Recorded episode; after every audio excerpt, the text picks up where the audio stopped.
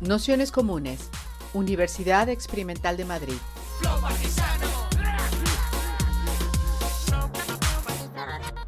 Toda la información en nuestro canal de Telegram Nociones Comunes o en nuestra web traficantes.net barra formación.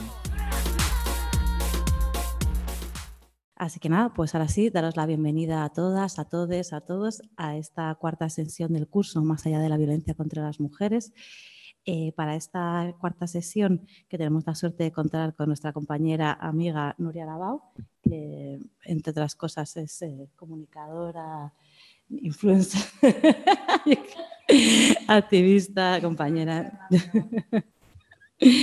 y que da bastantes vueltas y hemos dado bastantes vueltas conjuntamente a este tipo de, cuestiones en una sesión que le hemos propuesto eh, que, o que hemos llamado algunas trampas sobre la criminalización de la violencia contra las mujeres. Un poco a propósito también de la centralidad que ha tenido la cuestión de la violencia, del MeToo, de otras distintas prácticas en, en, el auge de estas últimas olas del movimiento feminista y, y algunas potencias que digo, sentidos positivos que hemos atendido, pero también algunas trampas en las que el propio movimiento se ha ido enredando en cierto modo y, de las que a nuestro modo de ver convenía pues, poner en el centro y poder hablar de ellas también para poder repensar de una forma conjunta y autónoma eh, fugas a, esto, bueno, a estos eh, enredos que nos hemos ido creando. Así que sin más, haremos como siempre una presentación de unos 50 minutos y un ratito de debate, preguntas y, y demás. Así que nada, muy, muchas gracias a todos. Bueno, gracias, Almudena. Eh, yo os quería decir también que si bueno, hay algo que no se entiende o que queréis eh, comentar, pues que me, digáis, paramos la sesión y lo comentamos, que yo creo que, está guay hacerlo así. Es verdad que pues, desde la parte del Zoom es más complicado. Igual la gente del Zoom pues, puede escribir ahí las preguntas y, lo hablamos eh, al final. Pero bueno, entonces yo quería, en realidad quería arrancar la sesión preguntándoos a vosotras bueno, porque sabemos que esta ola, esta última ola, que se llama la cuarta ola o lo que queramos, eh, ha estado muy centrada en la cuestión de la violencia, ¿no? el MeToo, etcétera, la denuncia de los acosos, de los abusos, etcétera. Entonces, quería preguntaros eh, cuáles creéis que han sido los principales logros de este último ciclo, aquí en España, pues desde el 2018, ¿no? que emergieron las grandes manifestaciones y tal. Si tuvierais que decir qué hemos conseguido. ¿Qué diríais? Mucha gente en la calle, visibilizar micropolíticas o microviolencias.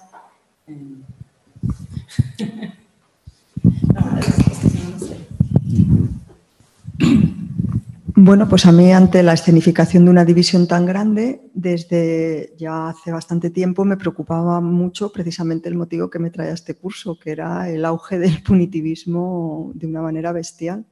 Pero no, que es, no es de ahora, o sea, ya desde lo de la manada se ve al movimiento feminista pidiendo un endurecimiento de las penas, vamos, a un sector hegemónico del movimiento feminista con gran calado porque ahora esta cuestión de la seguridad pues vende muy bien y se ha entrado en esa dinámica. Yo es una cuestión con la que estoy especialmente sensibilizada, yo trabajo en prisiones, entonces esto pues evidentemente es caballo de batalla y ya no y ahora llegamos ya a lo último de la ley, las escarcelaciones, la propaganda, uso, o sea, las opiniones capciosas, etcétera, etcétera, etcétera, pero no viene de ahora, o sea, esto se inaugura desde mi modesta opinión hace bastante tiempo.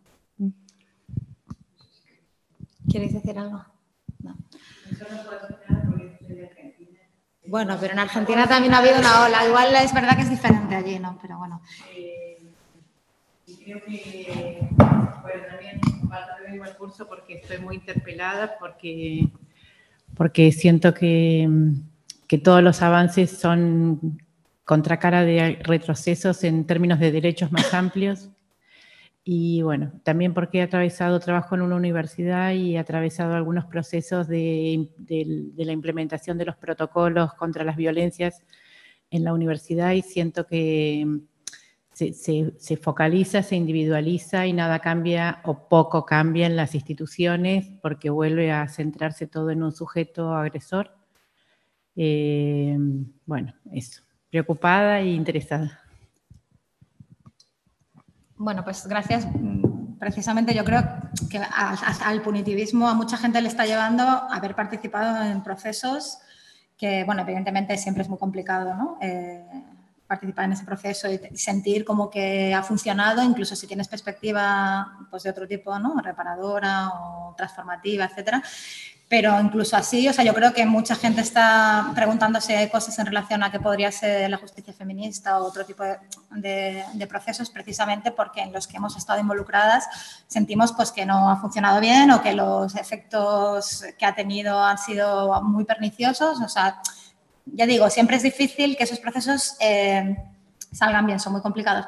Pero yo creo que cada vez más, o al menos yo lo que veo aquí en Madrid y en otros sitios del Estado, es que la gente te empieza a preguntar y quiere aprender de otras perspectivas porque, bueno, porque por la experiencia, pues hay colectivos que se rompen, gente que, o sea, ¿no? gente que deja de hablarse, espacios que se quiebran, comunidades que se separan, bueno, entonces, bueno, que tiene unas consecuencias también a nivel de, de la acción política en nuestros espacios.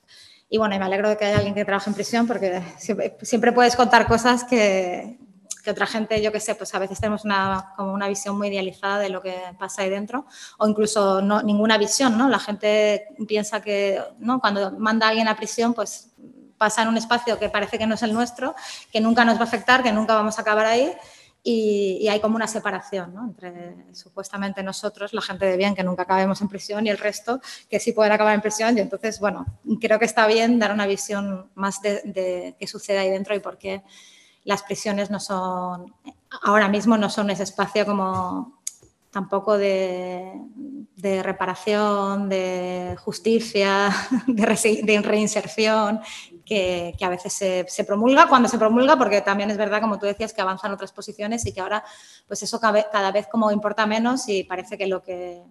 Y, muchas veces en relación también a esta cuestión de la violencia, pues que lo que prima es el castigo, ¿no? La idea de, bueno, eh, si es un violador, si es alguien que ha, hecho una agresión sexual, da igual, da igual lo que le suceda, simplemente queremos separarlo, extraerlo de la sociedad o algo así. Bueno, eh, yo quería empezar, mm, pues bueno, también por lo que decía Almudena, ¿no? Esta ola del MeToo muy centrada en la violencia, qué efectos colaterales o qué daños colaterales o qué consecuencias ha tenido o está teniendo a otros niveles. Entonces, bueno, la parte que decía, quería empezar por qué hemos conseguido, es como para empezar como con algo positivo, pues yo que sé, hemos eh, evidenciado eh, que hay violencias que estaban ocultas, de las que no se hablaban o que ni siquiera se consideraban violencias. Es decir, tiene toda una parte buena que yo creo, por un lado, que hay un cambio cultural positivo o hay determinadas conversaciones públicas que se han tenido sobre estas cuestiones que está bien tenerlas. Y por otro lado, el problema es que estamos en un contexto que cuesta mucho ser optimistas, ¿no? Pero bueno, no como esta idea de que se ha generado este, parece terror sexual casi omnipresente. El episodio de los pinchazos este verano puede ser un, un ejemplo pues muy esclarecedor, ¿no? Y cómo, eh, a, o sea, a pesar de que es bueno que hablemos de lo que sucede, la violencia sexual, que antes no era considerada violencia, o el acoso en el mundo laboral, etcétera, pues tiene unos mm, posibles efectos secundarios negativos, que es esta idea de que si se genera una, una, una, sensación como de miedo en las mujeres, sabemos que eso también pues, redunda como una, una restricción de nuestra movilidad, de nuestro movimiento, de nuestra capacidad de acción, de nuestra libertad, incluso de la forma en la que podemos eh, encarar o participar de, de, de la sexualidad. ¿no?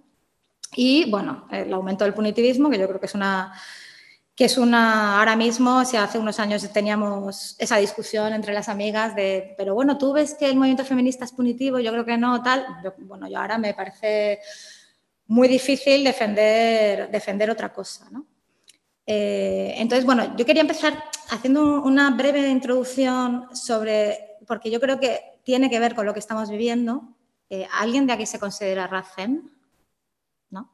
Vale. Era para daros palabra para que explicaseis lo que es, pero bueno, eh, si nadie se considera así, lo que voy a hacer es dar solo unos, unos poquitos, digamos, unas pinceladas sobre esta cuestión, porque yo creo que es el RADFEM, que en España se llama Feminismo Cultural, eh, pues ha emergido con fuerza en esta segunda ola, ¿no? digamos, ha tomado buena parte de la conversación pública y del feminismo mainstream y que su visión de la sexualidad tiene como unas consecuencias muy claras en, en los mensajes que se perciben a, través de los medios y, bueno, y lo que ha sucedido con las legislaciones que se han implementado que se están a punto de implementar o que se quieren implementar.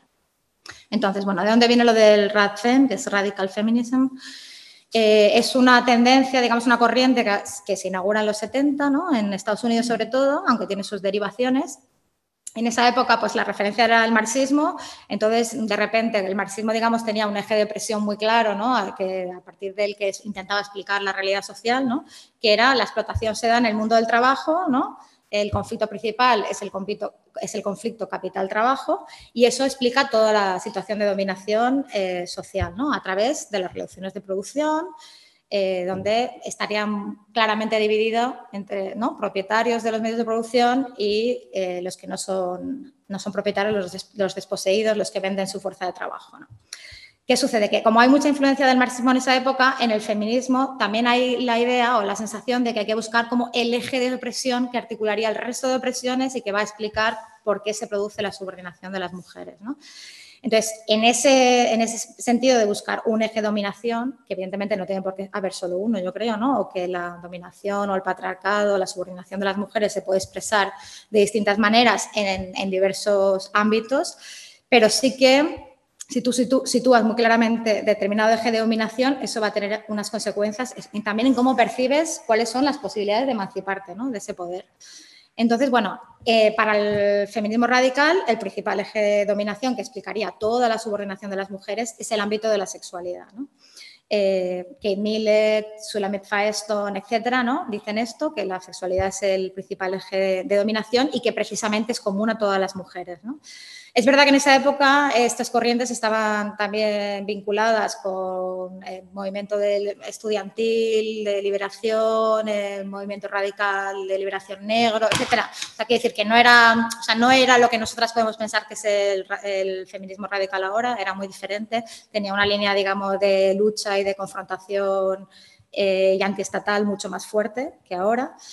Em, y además en esa época yo creo que estas feministas radicales de primera hora, digamos, también hablaban de la cuestión reproductiva y la vinculaban a, ese ámbito de explotación, ponían en cuestión el mandato de domesticidad, la familia, eh, el trabajo reproductivo, todo eso para ellas hacía, digamos, el mismo paquete dentro de la dominación sexual y es verdad que igual estos otros ejes, digamos, han quedado un poco soslayados en lo que la gente entiende ahora por, por feminismo radical, ¿no? De, para las que, por ejemplo, bueno, sí, hablan de trabajo reproductivo y tal, pero no tiene mucha centralidad.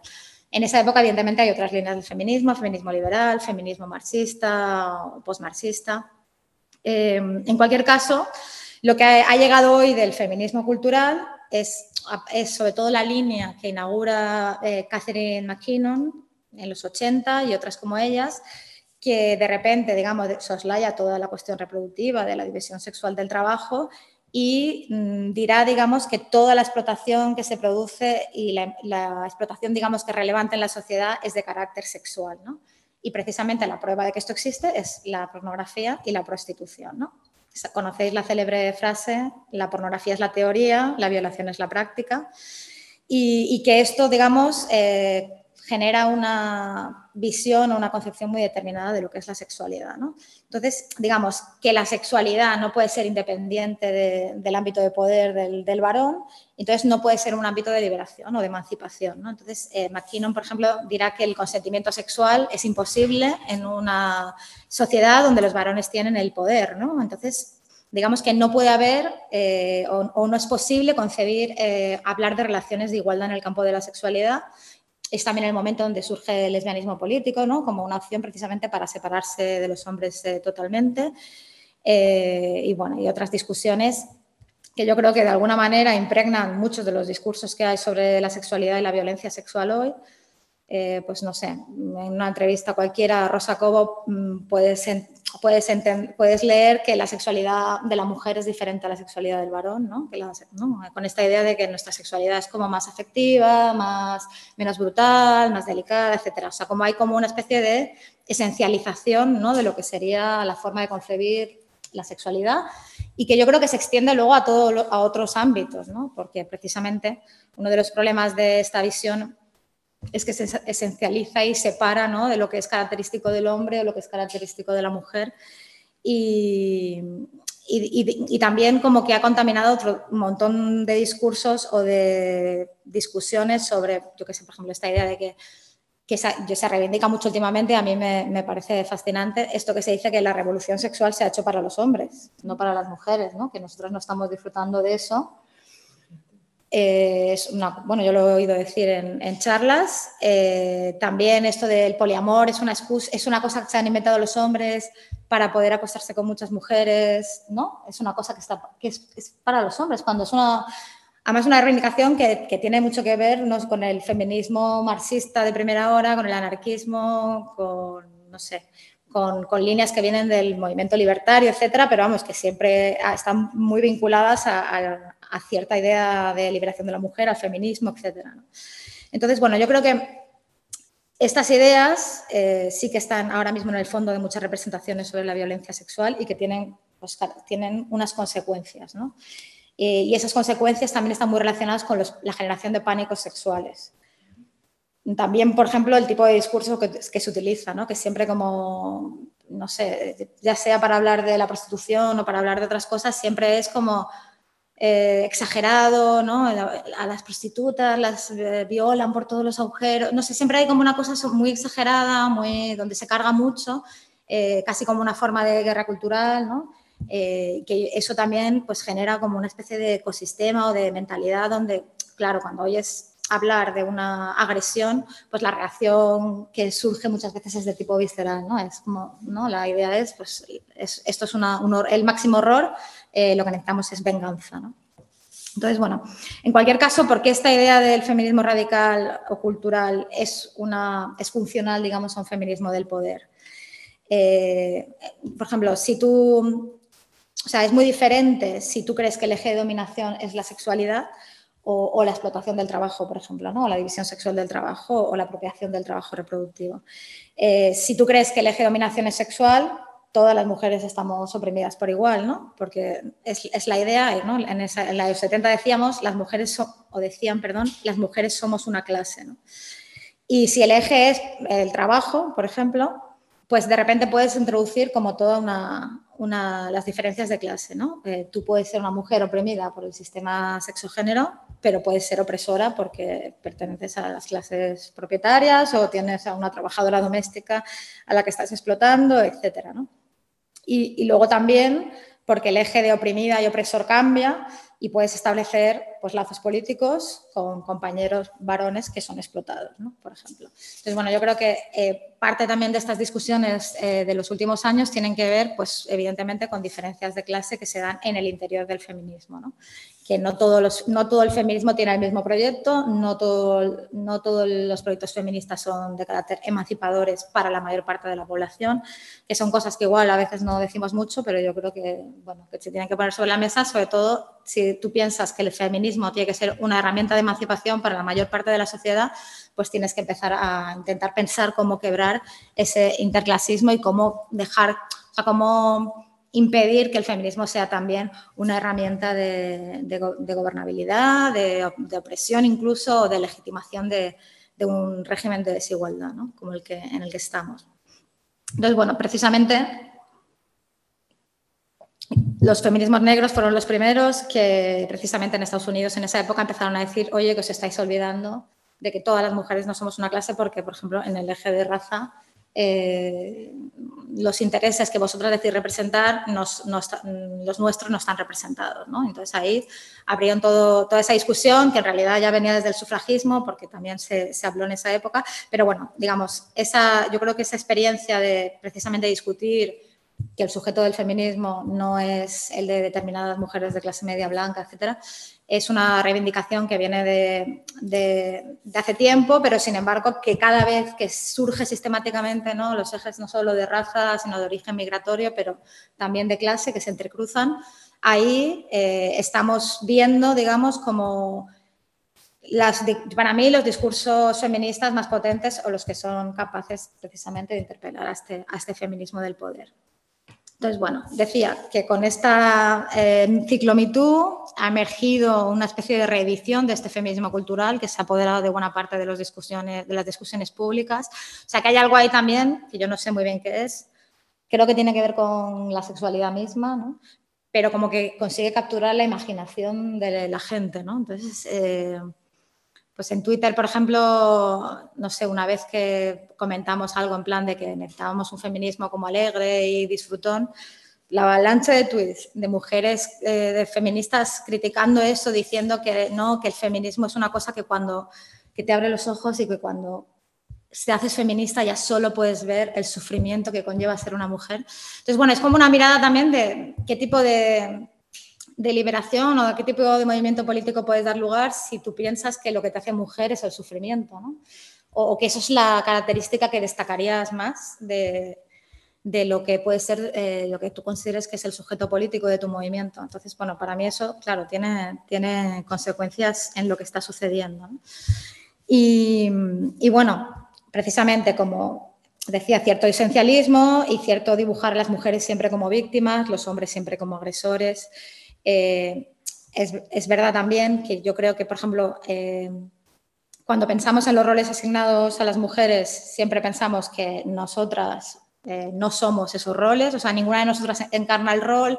Sabemos que hay muchas formas de ser mujer y muchas formas que subvierten, digamos, los roles establecidos, pero cuando pensamos en los hombres, parece que nos cuesta más entender que hay hombres que tampoco se adaptan a esos roles, ¿no? Parece que cuando hablamos de los hombres ah, hubiese, eh, digamos, un bloque homogéneo que es donde ponemos a todos allí, ¿no? Y muchas veces los discursos que hacemos son un poco así, pues, simplificadores o, esencialistas, ¿no? acabo de ver una, encuesta, bueno, eh, los resultados del FIS, donde había un, hay un 30% de la población que dice que eh, creen que el feminismo contribuye a, propagar el odio al hombre. Entonces, es verdad que una parte de esto tiene que puede tener que ver, digamos, con la emergencia del antifeminismo organizado, de Vox, etcétera, ¿no? de la extrema derecha, pero y yo creo que ya es el momento de decirlo, aunque nunca nos atrevemos, entiendo que hay determinado feminista, feminismo con estos marcos esencialistas de carácter negativo, ¿no? que en vez de hablar de estructuras de dominación habla de lo malos que son los hombres, que sí, que, que sí genera un marco donde los hombres son malos, no sé. Eh, y entiendo también que los chavales en, los institutos, etcétera, ¿no? que todas las profesoras dicen estar muy preocupadas porque está creciendo el antifeminismo, pues que una parte es, pues, yo que sé, que tendrán esos discursos conservadores en su familia o que ellos mismos son conservadores eh, o de extrema derecha o lo que sea, puede haberlos y tal, pero hay otra parte que, que entiendo que pues, eh, son chavales que se sienten como acusados, que sienten que siempre se les dice que son potenciales agresores sexuales, etcétera. ¿no? Entonces, que bueno, que también por ese lado, si tú quieres un feminismo que se proponga cambiar la sociedad, pues tienes que hacer un proyecto como inclusivo y donde, bueno, donde desmargen eh, también a que muchos chavales, sobre todo los más jóvenes, que pues, probablemente son los más recuperables, eh, pero bueno, lo digo en broma, ¿no? También los adultos, pero que, que tengan como una forma de enganchar con, con, ese proyecto que tú dices que es de emancipación social y que ¿no? que no solo va a mejorar la vida de, la, de, las mujeres, sino que va a mejorar la vida de todos, ¿no? O que a partir de esta situación de subordinación de las mujeres va a iluminar otros ámbitos de, de desigualdad social, ¿no? O va a cuestionarlos. Eh, entonces, bueno, mm, yo creo que, bueno, una de. Eh, de los efectos más negativos eh, que ha tenido esta ola, que se ha centrado mucho en, en, esta cuestión o que ha hecho emerger este RADFEM de una manera muy fuerte, eh, la podemos encontrar precisamente en lo que ha sido estos últimos años la discusión sobre el trabajo sexual o sobre la pornografía. Es verdad que también había otros ejes, ¿no? la cuestión trans, trans, trans excluyente, eh, que ha generado también como unas bases muy movilizadas ¿no? a partir de estas guerras culturales que han llegado a buchear a las prostitutas organizadas en las manifestaciones, no sé, en el 25N de Sevilla, etcétera. O sea, como ha habido una, o ha generado una manifestación en el Raval, donde justamente donde ejercen las trabajadoras eh, sexuales de calle, pues ha ido allí a manifestarse eh, con lemas, eh, digamos, contra, contra ellas mismas, contra su trabajo, etcétera. O sea, como que ha generado esas, para mí, espacios como de violencia o muy contradictorios, ¿no? Eh, supuestamente para luchar contra la violencia sexual se están generando otro tipo de, de violencias, ¿no? Entonces, bueno, lo que decía una compañera trabajadora sexual en, en, una de nuestras asambleas precisamente es que sus compañeras estaban yendo con las organizaciones de la patronal porque cuando, porque como ellas se llaman putas feministas, las prostitutas no quieren saber nada del feminismo porque para ellas es un espacio como de violencia, ¿no? donde reciben persecución. Entonces, bueno, a mí esa declaración me pareció como muy iluminadora ¿no? sobre lo que se está produciendo. Y luego yo creo que también eh, precisamente esta ola ha generado una especie como de cierre conservador, porque justo antes, eh, tanto la gente que se consideraba, al menos en el movimiento más de base ¿no? de nuestros entornos políticos, la gente que se consideraba abolicionista, eh, nunca iba a legitimar una legislación de carácter represivo ¿no? o que fuera a empeorar las condiciones de vida de las prostitutas. Y eso ahora mismo o no existe o está totalmente acallado. O sea, si ese abolicionismo, digamos, no punitivista existía, ahora no, no tiene espacio y tampoco parece que quiera alzar la voz, quizá por las consecuencias negativas que hemos visto que tiene en redes sociales o en otros espacios de, pues que tiene consecuencias, digamos, ¿no? Persecución, insultos, etcétera. Pero bueno, em, la consecuencia de esto también son la, redacción de nuevas leyes. Precisamente em, en relación al trabajo sexual, eh, dentro de la ley CSC, sabéis que habían recogido una serie de puntos, no, no voy a entrar mucho, luego si queréis lo comentamos más si os interesa, pero vamos, era esta cuestión de la tercería locativa, ¿no? que es alquilar alquilar espacios para el ejercicio de la prostitución que es, y el proxenetismo no coactivo. Ahora está penalizado el coactivo. Y el proxenetismo no coactivo simplemente es recibir dinero que se ha generado con el ejercicio del trabajo sexual, que pues, ya te digo, puede ser desde la persona que se dedica a coger el teléfono hasta cualquier persona que esté relacionado con, con ese entorno. ¿no? Que, que, además, según hay estudios de Argentina precisamente que dicen que este tipo de penalizaciones lo que hacen es eh, meter a más mujeres en la cárcel, porque muchas de esas mujeres son ex prostitutas que cuando llegan a cierta pues se dedican a trabajos asociados al trabajo sexual, pero no, no ellas mismas, por ejemplo, a, la prostitución. Entonces, bueno, acaban muchas de ellas en, en, prisión. O sea que al final son legislaciones que supuestamente se dice que no perjudican a las mujeres, que persiguen a los proxenetas o a los puteros, ¿no? en el caso de que se quiere penalizar el consumo de prostitución pero que al final, y lo están diciendo las organizaciones de trabajadoras sexuales, sí que, sí que ellas mismas se ven penalizadas, sí que mm, acaban muchas de ellas eh, pues teniendo bueno, menos, menos digamos, posibilidades de, sobre, de decisión sobre su propio trabajo, pero también eh, que ellas y su entorno se ve criminalizado. ¿no? Y bueno, mm, eso también tiene que ver pues esta creación de monstruos, ¿no? Eh, ya decía, pues el putero, el proseneta, ¿no? Eh, cómo esas guerras culturales que generan estos monstruos luego acaban eh, por legitimar leyes de, este tipo. ¿no? Bueno, de hecho, eh, esos dos puntos eh, fueron eliminados del Código Penal por el Partido Socialista hace muchos años y ahora de repente ¿no? ha cambiado algo socialmente, que es esta ola del MeToo, para que se quieran recuperar y se, con todo este discurso de que son muy importantes para proteger a las mujeres, etcétera. Bueno, la buena noticia es que mm, hay poco tiempo de legislatura y después del fiasco, la confusión y las fuertes discusiones respecto de la ley sí es poco probable que resuciten la... Bueno, esos, esos artículos estaban dentro de la ley del CSI, precisamente cayeron de la legislación porque todos los socios de gobierno, incluido el PNV, se pusieron en contra, entonces lo sacaron, pero a cambio el PSOE dijo que ellos iban a presentar una ley propia con este contenido y ampliado y con más penas y con la penalización de, del consumo, o sea, de los, del consumo de prostitución. Y, bueno, por ejemplo, Podemos votó la toma en consideración de, esta ley. No sabemos si votaría a favor o en contra. Yo espero que en contra, pero ahora mismo nada nos garantiza eso porque tampoco está muy claro cuál es su posición.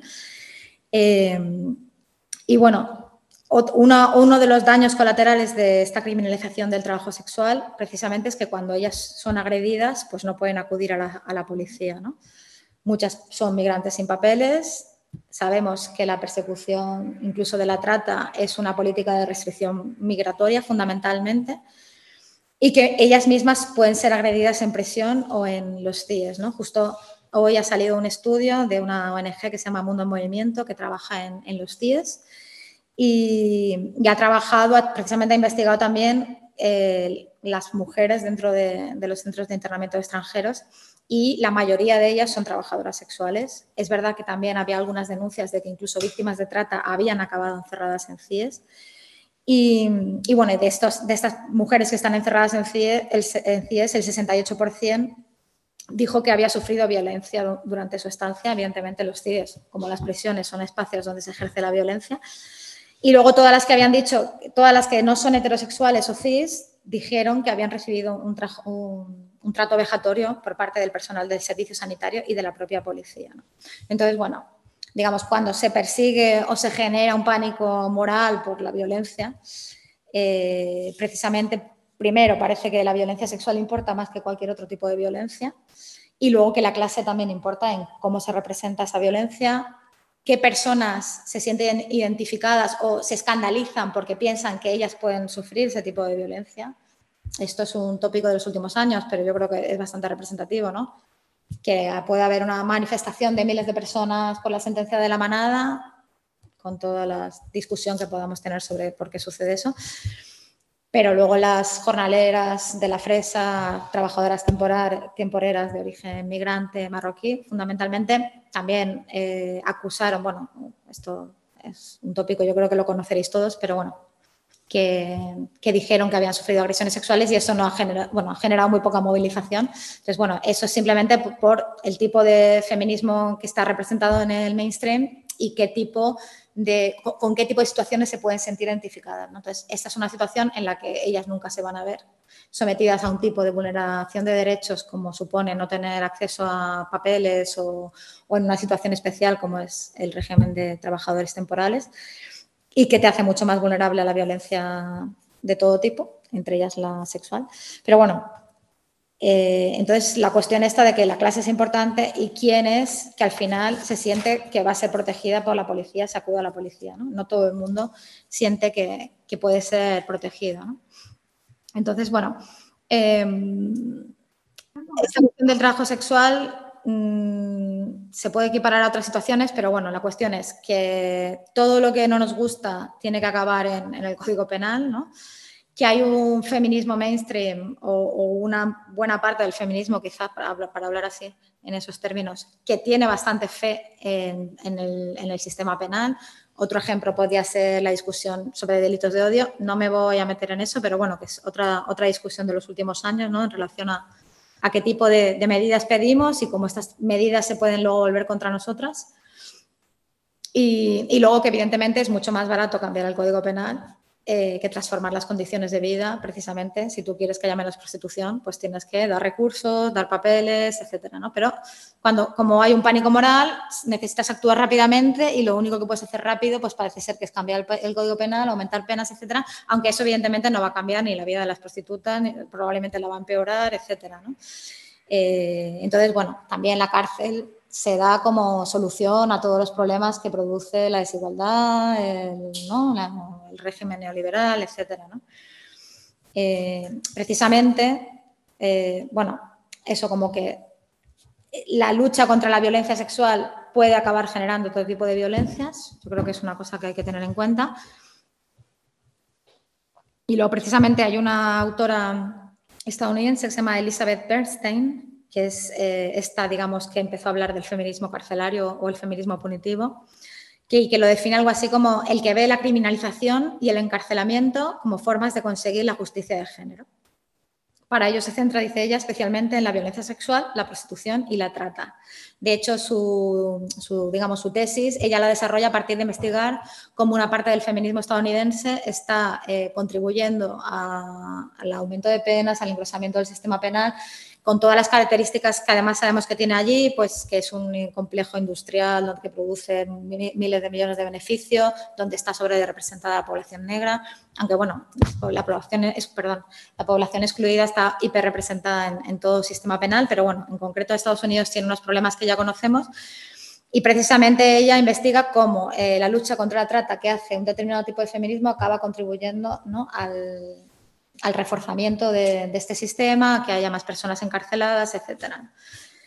Em, entonces, bueno, hay muchas cosas que se, que se me enrollan mogollón. es, no sé por qué hay esta, esta, esta, cosa de que una se pone a hablar y, siempre cuando está en el papel parece que vas a tardar menos, pero cuando te pones a hablar... En cualquier caso, voy a saltarme algunas cosas para que... Sí, no, porque tengo mucho, mucha cosa apuntada. ¿eh? No, no, quiero pasarme mucho porque estaría guay que hubiera un poco de discusión. Si veo que luego... Si veo que luego hay más tiempo, pues voy, voy, voy contando esto que me había apuntado aquí para explicar. ¿no? Em, vale. La cosa es que Bueno, es que si no digo esto, luego no se entiende lo otro, así que lo voy a decir. Perdón. bueno, la cuestión del peso, el peso que le damos a la cuestión sexual en nuestro discurso.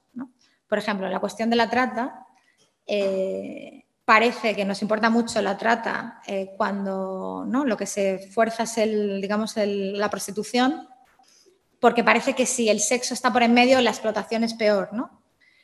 Y puede serlo o puede no serlo, ¿no? Eso, eso depende de la, situación. Lo que pasa es que parece, o sea, el feminismo muchas veces parece que está preocupado por la trata con fines de explotación sexual, pero no parece que está eh, eh, preocupado, sí, por, por, todo tipo de explotación laboral que se da en, todas las situaciones de, trata. Entonces, a mí eso me parece como que, o sea, como que tenemos que, que reenfocar, ¿no? Y y ponía precisamente el ejemplo de una trabajadora, de, una mujer de la Asociación de Trabajadoras Domésticas de Vizcaya, ¿no? que precisamente explicaba que con la reforma esta de, la, ley del trabajo doméstico, en, la ley se recogía ¿no? que se iba a proteger, eh, en temas de seguridad y salud laboral, se iba a proteger especialmente eh, el ámbito de prevención de la violencia contra las mujeres, violencia sexual se refería, ¿no? al acoso sexual dentro de los espacios de, de trabajo doméstico que se da muchas, en muchas situaciones. las mujeres que trabajan en esto siempre explican ese tipo de situaciones. Entonces, estas trabajadoras de Vizcaya decían que por qué teníamos que jerarquizar la protección. Ella decía, pueden ser igualmente lesivas física y mentalmente, la, falsa, la falta de descanso, ¿no? lo que se produce en las internas que no tienen días libres muchas veces, de privacidad o condiciones de alojamiento que no tienes ni siquiera una habitación, igual duermes en un plegatín en el comedor, la ausencia de vida social, no tener descansos, bueno, eh, insuficiente reconocimiento salarial, etc. Entonces, como que parece que si en algún tipo de explotación o violencia media la cuestión sexual, es todo peor. Y esto mm, bueno, yo creo que Laura lo explicó o habló un poco de esto en su intervención, pero bueno, eso nos tendría que hacer replantearnos, ¿no? Mm, ¿Por qué es peor esa violencia que cualquier otro tipo de violencia que sufrimos? Porque se da una, una paradoja, ¿no? Que cuanto más sacralizamos el sexo, más lo reafirmamos como ámbito de subordinación, ¿no? Porque le damos como más poder, ¿no? Entonces, digamos, la violencia es una construcción simbólica, ¿no? Eso ya lo sabemos, que es, no sé, en las manifestaciones siempre hay una discusión recurrente de si quemar un cajero es violencia o no es violencia. ¿Por qué se da? Porque eh, la violencia es una representación.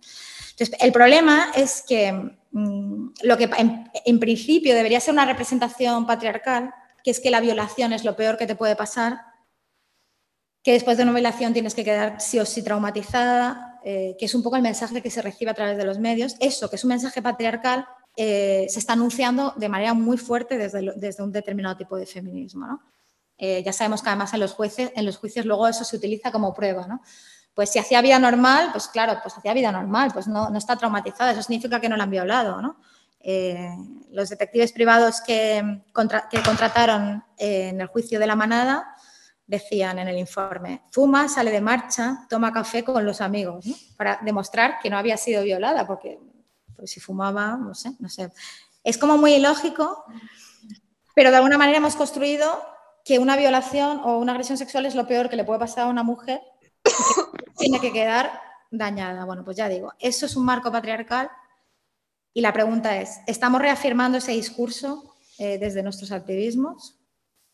Eso sería, es una paradoja a la que nos tenemos que, enfrentar. ¿no? Evidentemente no es para restarle importancia. Una agresión sexual puede generar traumas, puede generar personas dañadas y todas conocemos personas o nosotras mismas hemos sufrido situaciones que son como muy dolorosas y muy difíciles. ¿no? Pero la pregunta es, ¿ayuda, nos ayuda eh, en algo reafirmar este marco de lo peor que te puede pasar de sufrir una, agresión sexual? Entonces, bueno, yo creo que ahí el feminismo tiene una, una reflexión que hacer, digamos, sobre esta representación de, la violencia sexual. ¿no? O sea, como, cómo podemos eh, seguir diciendo que son situaciones muy graves, que son intolerables, eh, que son ilegítimas, sin reafirmar esta idea de peligro sobre la sexualidad y de irrecuperabilidad de, las mujeres que, sufren estas situaciones. ¿no? Entonces, bueno, esto igual me gustaría saber lo que opináis porque es un tema que yo lo, lo pienso mucho. Y, y bueno, eh, la violencia es un lenguaje, nos está diciendo algo y forma parte de una trama social, ¿no? de la estructura de dominación. Porque si la violencia es un lenguaje, lo que tenemos que desentrañar es qué está diciendo de la sociedad y no es eh, una cuestión puramente individual ¿no? entre la persona que agrede y la, agredida, que es también como lo representa el, sistema penal. Eh, entonces, bueno, de alguna manera hay un trabajo que hacer sobre la representación de la propia violencia que pasa precisamente por desindividualizar y hacer evidente esa trama que, refuerza la violencia. Entonces, unos comentarios que quería hacer sobre el contexto este de la ley sí es sí. No me voy a meter en la discusión de la ley, pero si os interesa, lo podemos, podemos eh, hablarlo al final, porque es verdad que tampoco hay tantos espacios donde se pueda o donde se haya hecho como una reflexión más profunda, más crítica sobre la ley, yo creo, no sé, a mí me, parece que me ha faltado.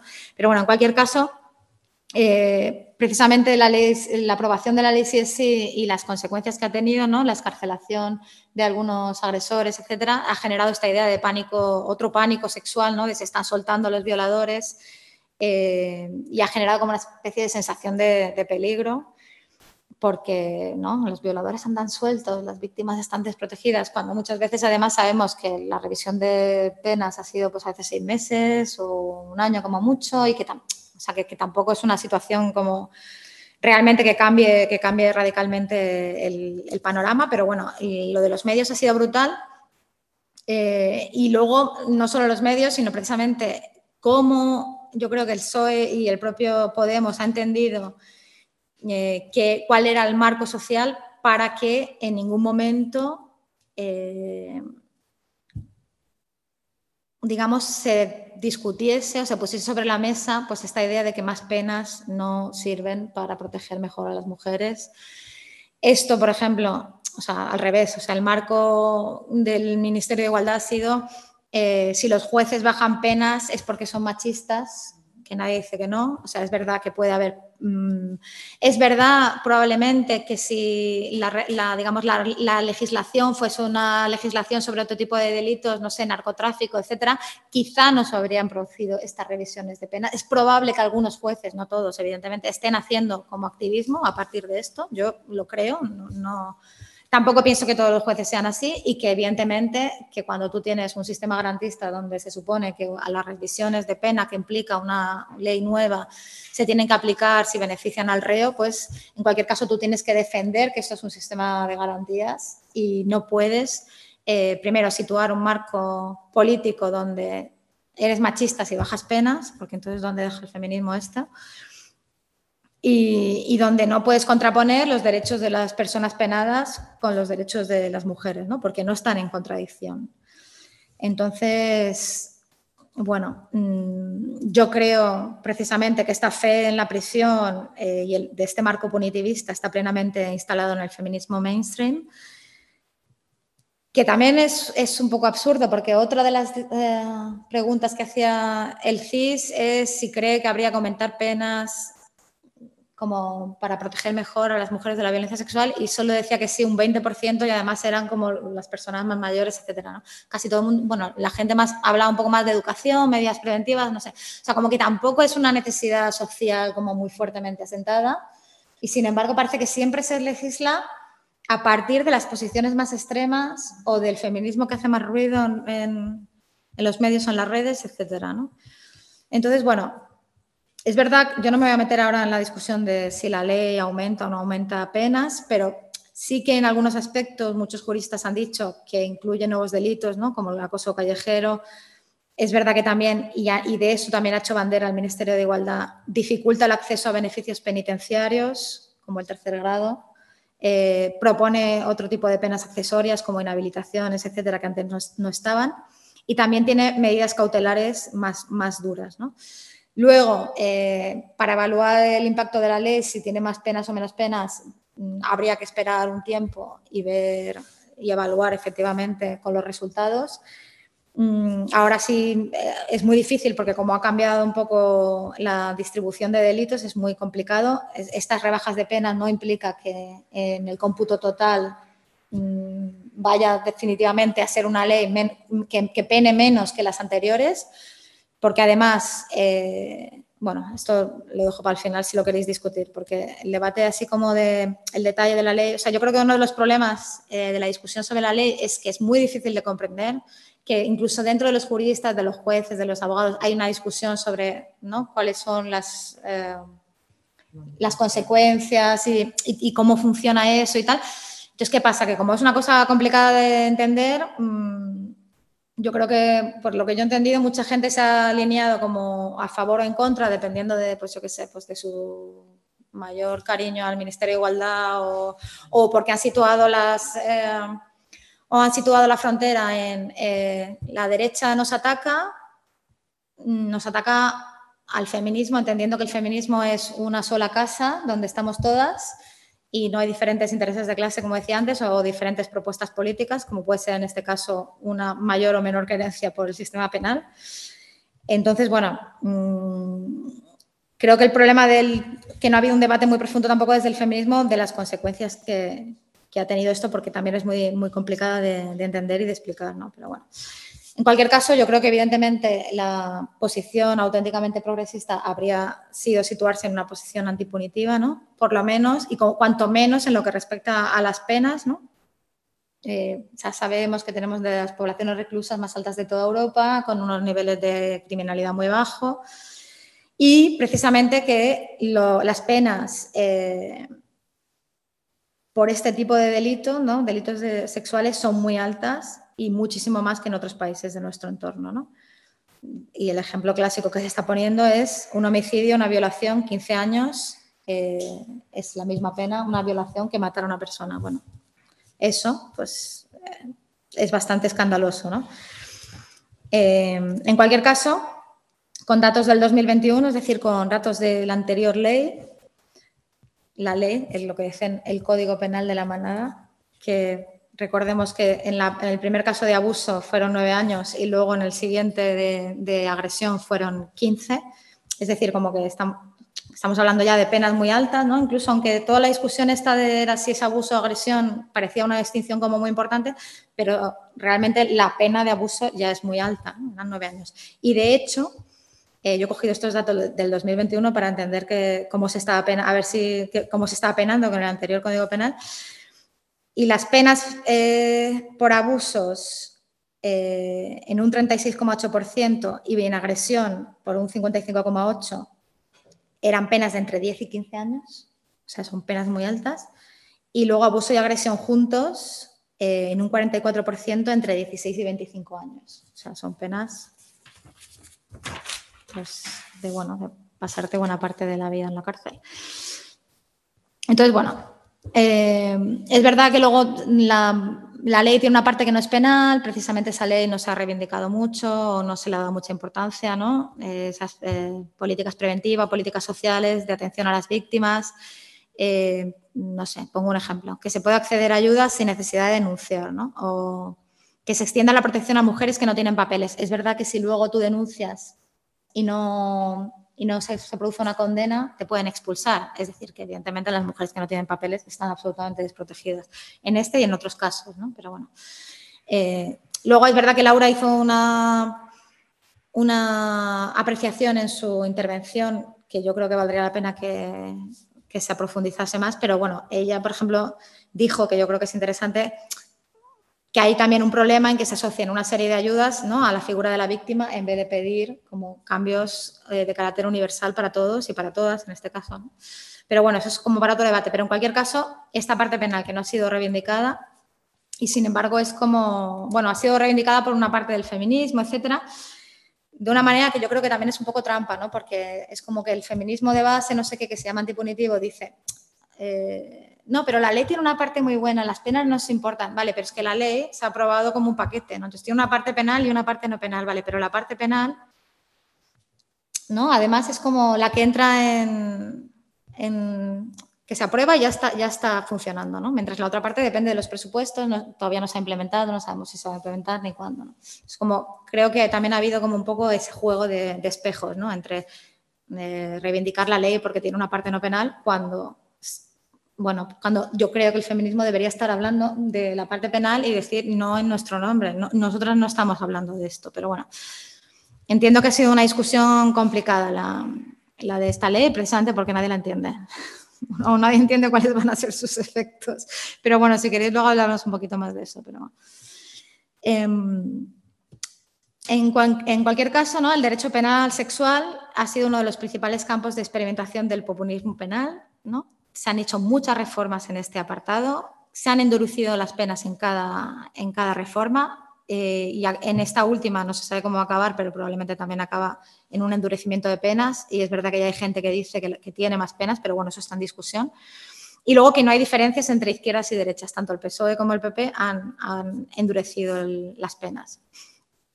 Eh, bueno, hay jueces, hay juristas que dicen que precisamente la dureza de la respuesta penal, en este caso de la violencia sexual, se aproxima peligrosamente a toda la legislación de excepción que se ha aprobado a partir de la conceptualización del terrorismo, ¿no? los delitos del terrorismo. Precisamente el, terrorista es como otro monstruo que se ha creado y que ha generado ese tipo de, o ha legitimado ese tipo de, de legislaciones que también incluso desde el activismo ¿no? y desde la gente que estamos en política, pues sabemos que, que tiene consecuencias sobre, sobre nuestra propia libertad, nuestra propia capacidad de, movilización, etc. Y precisamente, justamente ahora, estos días, ha salido esta sentencia de que esta pareja, no sé si la habéis visto, una pareja marroquí, hombre y mujer, que les han indemnizado porque los han encerrado en prisión, han estado no sé cuánto tiempo y él ha salido con un 70% de incapacidad de la prisión porque había estado en régimen de aislamiento. Entonces los han indemnizado no sé cuántos, 500.000 euros, no sé, una cosa, una barbaridad que normalmente además no, suele haber ese tipo de indemnizaciones, pero bueno, en este caso ha sido tan sangrante, ¿no?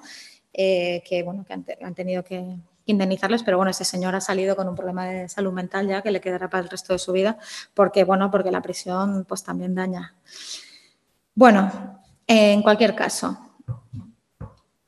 ya llevo 50 minutos. Esto es un poco terrible.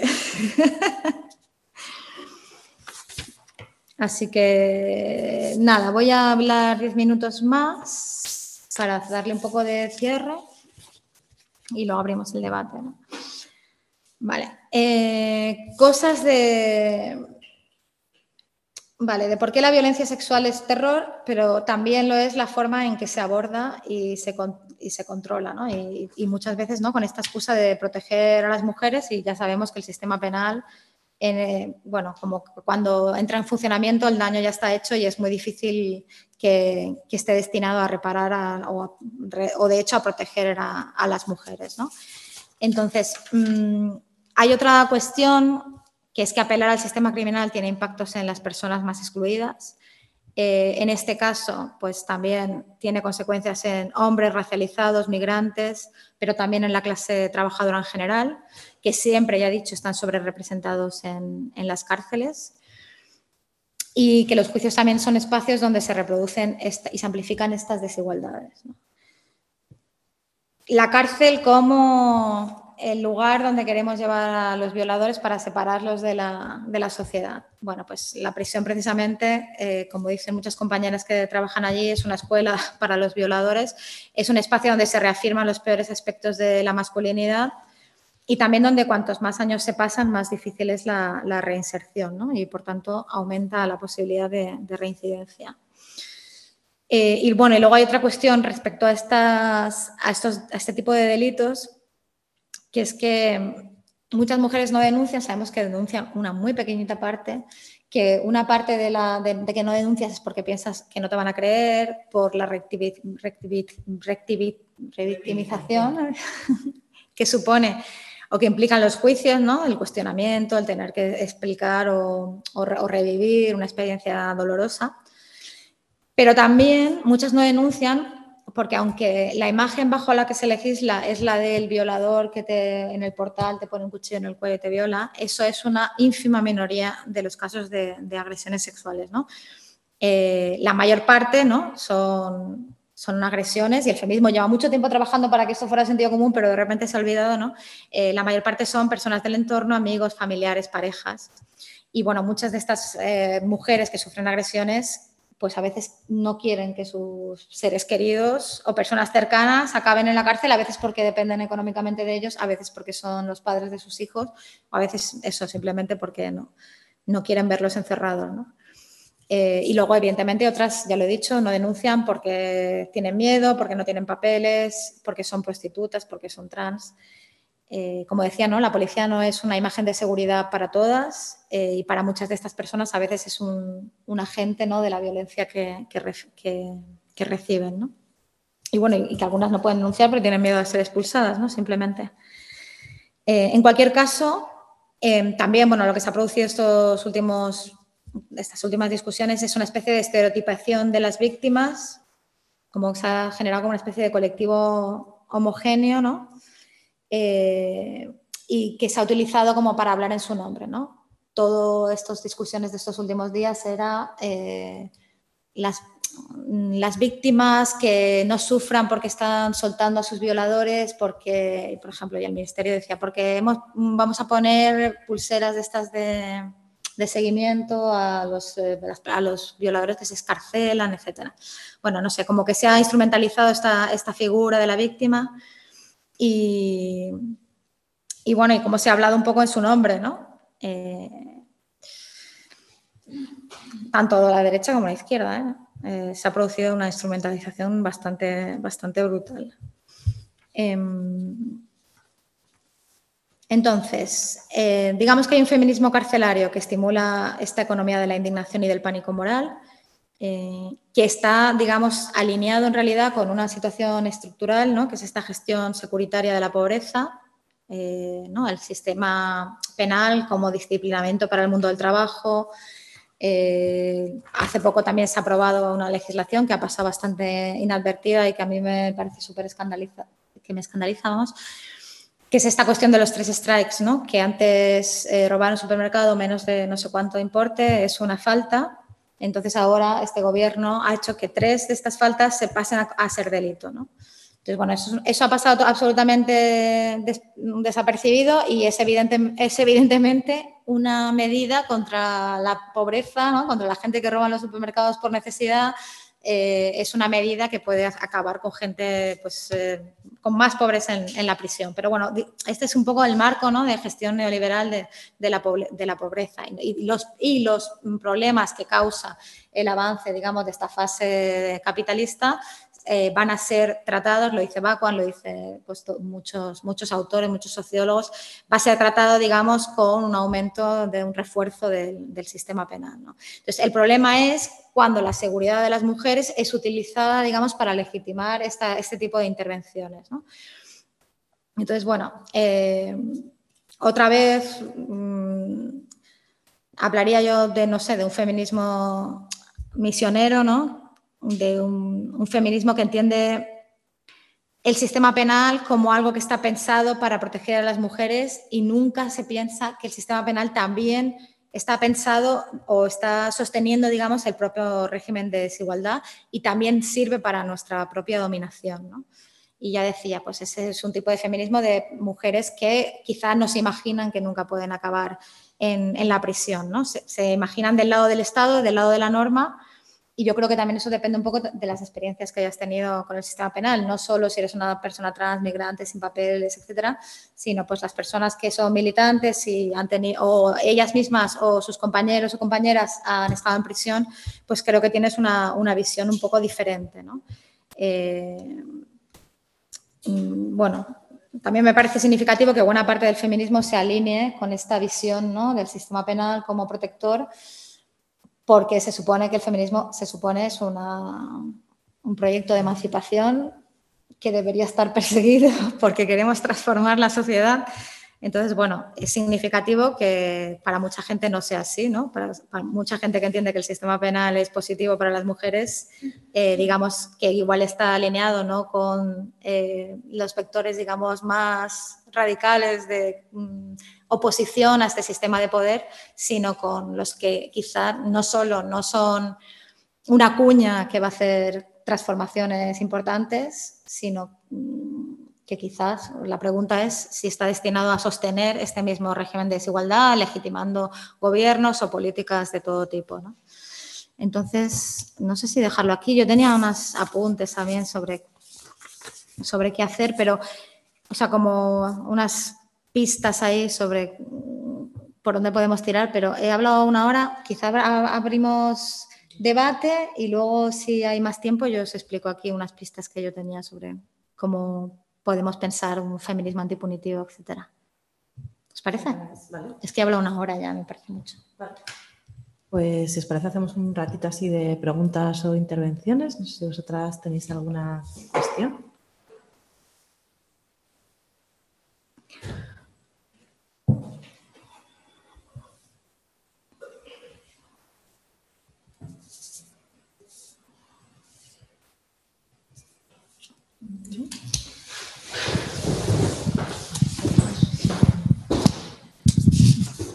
Mira, yo en esta línea que, tú planteas y que ahora se ve de manera evidente, preguntabas al principio por eh, esta, esta, ola que se inicia en el 2018 con esa manifestación tan masiva y exitosa. Yo desde mi trabajo ya asistí a una cuestión que me pareció preocupante. Yo he tenido compañeras que estaban indignadísimas porque querían ir con una pancarta en algunas manifestaciones, pues bueno, determinados sindicatos eh, de instituciones penitenciarias, que son sindicatos corporativos, pues aprovechando el tirón de, de, la huelga feminista, de la manifestación, y estar indignadas porque desde la Asamblea se las había un poco pues dicho, oye, pues no vamos en esta línea para reivindicar el trabajo de las mujeres en la prisión, ¿sabes?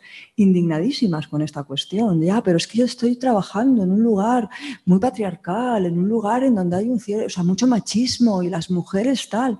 Dices, oye, tienes 364 días al año para encontrar el apoyo de tus compañeras y tienes alguna dificultad en ese plano, pero no pretendas, aprovechando el tirón, ir allí a ponerte en primera pancarta con, yo qué sé, con las siglas de un sindicato de prisiones. ¿Sabes? O sea, son, cuestiones, por ejemplo, esa a mí me, me inquietó. También a raíz del tema de la manada, eh, esta, esta cuestión que tú planteas de que realmente sea con el tema de defensa de las mujeres, he tenido, pues he discutido con compañeras y, amigas la cuestión de que precisamente lo que se atacaba más es, claro, es que vivimos en una justicia que es patriarcal, yo no tengo ningún género de duda sobre eso, pero si lo que voy a atacar en este tema es la presunción de inocencia, pues me estoy poniendo, me estoy volando yo misma, ¿sabes? O sea, porque estas cuestiones, como todas, empiezan por aplicarse para, pero acaba sufriéndolas otros colectivos. ¿eh? Entonces, ya que Mm, movimientos que pueden tener un carácter un poco subversivo de, cuestionamiento del orden y que pueden padecer en un futuro determinada criminalización o persecución, mm, considere que bueno, que es que mm, la presunción de inocencia es algo que hay que poner entre paréntesis cuando se producen ese tipo de delitos, yo entiendo bien el eslogan de hermana yo sí te creo, pero claro, eso trasladarlo a, cuestionar algo tan básico como esto de lo que hablo, pues me inquieta, me inquieta porque tampoco creo que las mujeres que, sufren o han sufrido, podemos sufrir ese tipo de agresión, aumente o mejore nuestra situación pues porque se, se, garantice una pena más alta o simplemente la aplicación de una pena, que es otra cuestión que a mí me, también me parece que no ha estado bien argumentada en la cuestión de la defensa de la ley, que como toda ley tendrá sus puntos positivos y sus puntos negativos a mejorar. Pero claro, zanjar esto con los jueces son machistas no tengo tampoco ninguna duda, lo padezco todos los días, pero no es la argumentación. Se puede uno dirigir, a ver, cómo se preveían las escarcelaciones, cuántas se preveían, cuántas se han producido de la totalidad. Nosotros sabemos la cantidad de gente que hay en prisión con ese tipo de delitos. Nosotros podemos saber a día de hoy desde la aplicación cuántos han sido escarcelados. Ya hay sondeos, o sea, un orden de un 40%. Hay discusiones sobre si debería haber puesto eh, una medida transitoria. Otros juristas te dicen, no, las medidas transitorias no hubiesen sido ni necesarias, puesto que ya no están, no están derogadas por el Código Penal. Se supone que aunque no las hayamos puesto, o sea, que correrán ríos de tinta sobre, sobre esta cuestión, pero creo que se podía haber argumentado de otra manera. O sea, ¿Cuánto tiempo han adelantado la gente que ha salido? Pues algunos un tiempo, para otros eso no va a ser razonable, o sea, no, no, no van a beneficiarse. Yo creo que se podía argumentar de esta forma e incluso ir a la mayor como tenemos un planteamiento que no es punitivo ni consideramos que la seguridad pasa por estar un año o dos más en la cárcel, pues oye, arriesgamos inicialmente en el tema de la ley esta cuestión, pero introducimos otras mejoras. No sé por qué no se ha defendido de otra manera esto, no, lo entiendo, porque cualquier ley tiene aspectos a, presumir de ellos y otros aspectos pues que se tendrán que ir modificando si traen efectos indeseados, pero se ha ido automáticamente a decir, bueno, vamos, o sea, vamos a ver cómo esto Mm, no sé, cadenas perpetuas revisables, o, es que no sé cuál es la espiral a la que se puede llegar. Entonces, estas señales no las veo ahora, las veo desde hace 2018, es que las veo desde el 2018. Y ahora ya están, pues bueno, puestas todas encima de la mesa de una forma, pues, para mí, desde mi modesta opinión, bastante indeseable. Otra cuestión que tú planteabas, por ejemplo, eh, el tema de eh, las víctimas de trata y todas estas cuestiones. Claro, o sea, tú no estás cuestionando una ley de extranjería que es muy problemática y que supone eh, muchas dificultades para mucha gente, sino que tú en algunas ocasiones estás dando papeles por colaboración con la policía. ¿Sabes? O sea, este blanqueo policial, que claro que la institución policial es necesaria, tal, pero de algún modo, si tú lo piensas todo en términos policiales, se puede convertir en una sociedad muy inhabitable. O sea, eh, no, es trabajar desde la seguridad, es simplemente fortalecer determinada institución que, bueno, que está muy blanqueada, que tiene presencia ya en muchos medios, no solo en los medios de comunicación, sino en tareas que hacen otros profesionales, o sea, está presente en los colegios, son agentes de acompañamiento. Yo no sé esto, el riesgo y la sociedad en la que nos va a meter, sinceramente, o sea... son situaciones que me parecen preocupantes. Y por último, este otro aspecto de la del victimismo, ¿sabes? O de algún modo decir, claro que hay que poner en el centro a la víctima, pero no que parezca que el único lugar al que estás destinada es el de ser víctima, porque eso a mí me parece que te genera muchos problemas, te, coloca en una situación de indefensión casi eh, estructural, ¿sabes? Sin determinado margen de maniobra. Pero bueno, pues parece grato, pero no solo al poder, sino cuando padecemos esa agresión parece que nos coloca en un lugar pues cómodo, o sea, no sé, o sea, me parecen todos aspectos para mí preocupantes de la sociedad que se va a ir construyendo.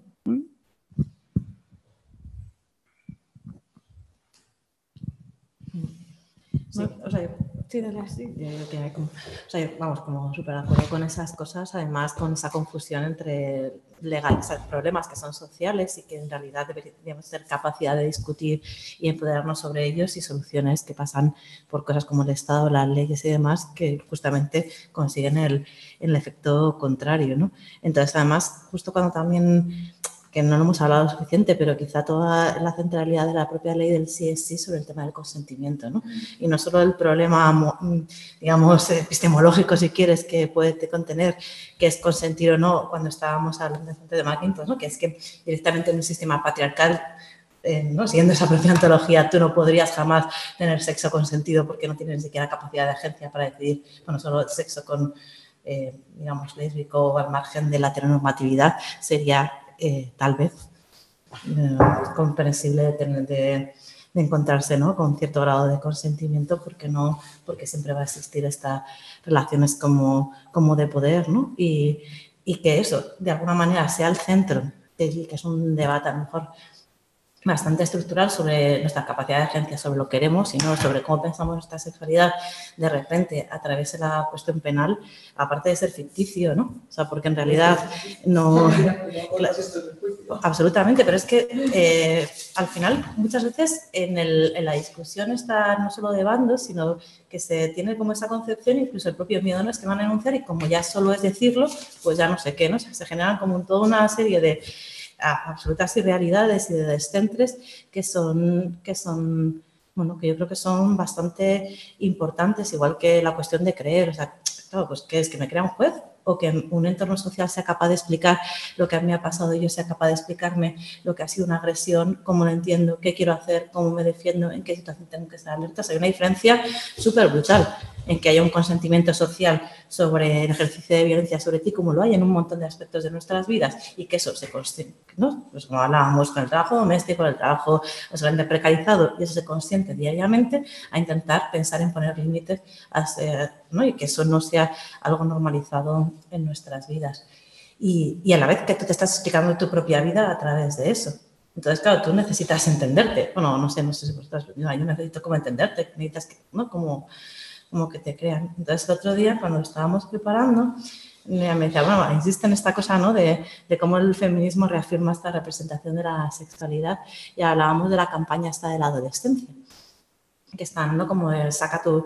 Claro, entonces, por un lado, como que hay un montón de... O sea, la adolescencia es un momento clave en la construcción de género, obviamente, y en la construcción de la dominación. Entonces, todo el mundo, o sea, tienes como toda una colección eh, de un montón de compañeros que te están explicando cómo ese ejercicio de la violencia, muchas veces sexual, pero también de otros órdenes, constituye ¿no? tu, tu feminidad, tu estado de dominación.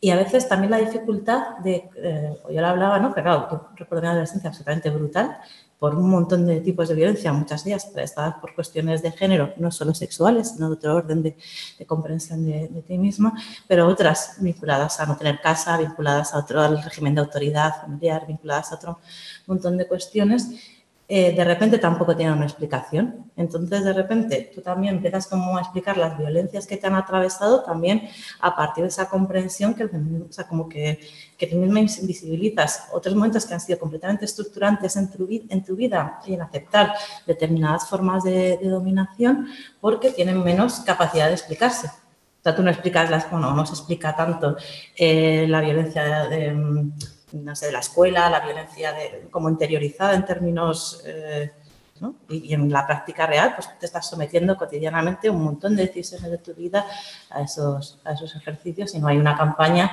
Entonces también el peligro este, que puede ser interesante en cierto momento, pues reconocer qué es lo que te ha pasado, aprender a poner límites, explorar sobre eso y el problema de, de invisibilizar las otras. ¿no?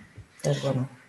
Sí, recuerdo que esta discusión era porque habíamos visto una encuesta eh, a adolescentes y entonces las que se consideraban más feministas eh, pensaban que tenían más probabilidades de ser agredidas sexualmente. Entonces, que había una relación entre más feminismo y más miedo. Entonces, claro, nuestra discusión era, pero puede ser que se hayan hecho feministas porque son más conscientes, ¿no?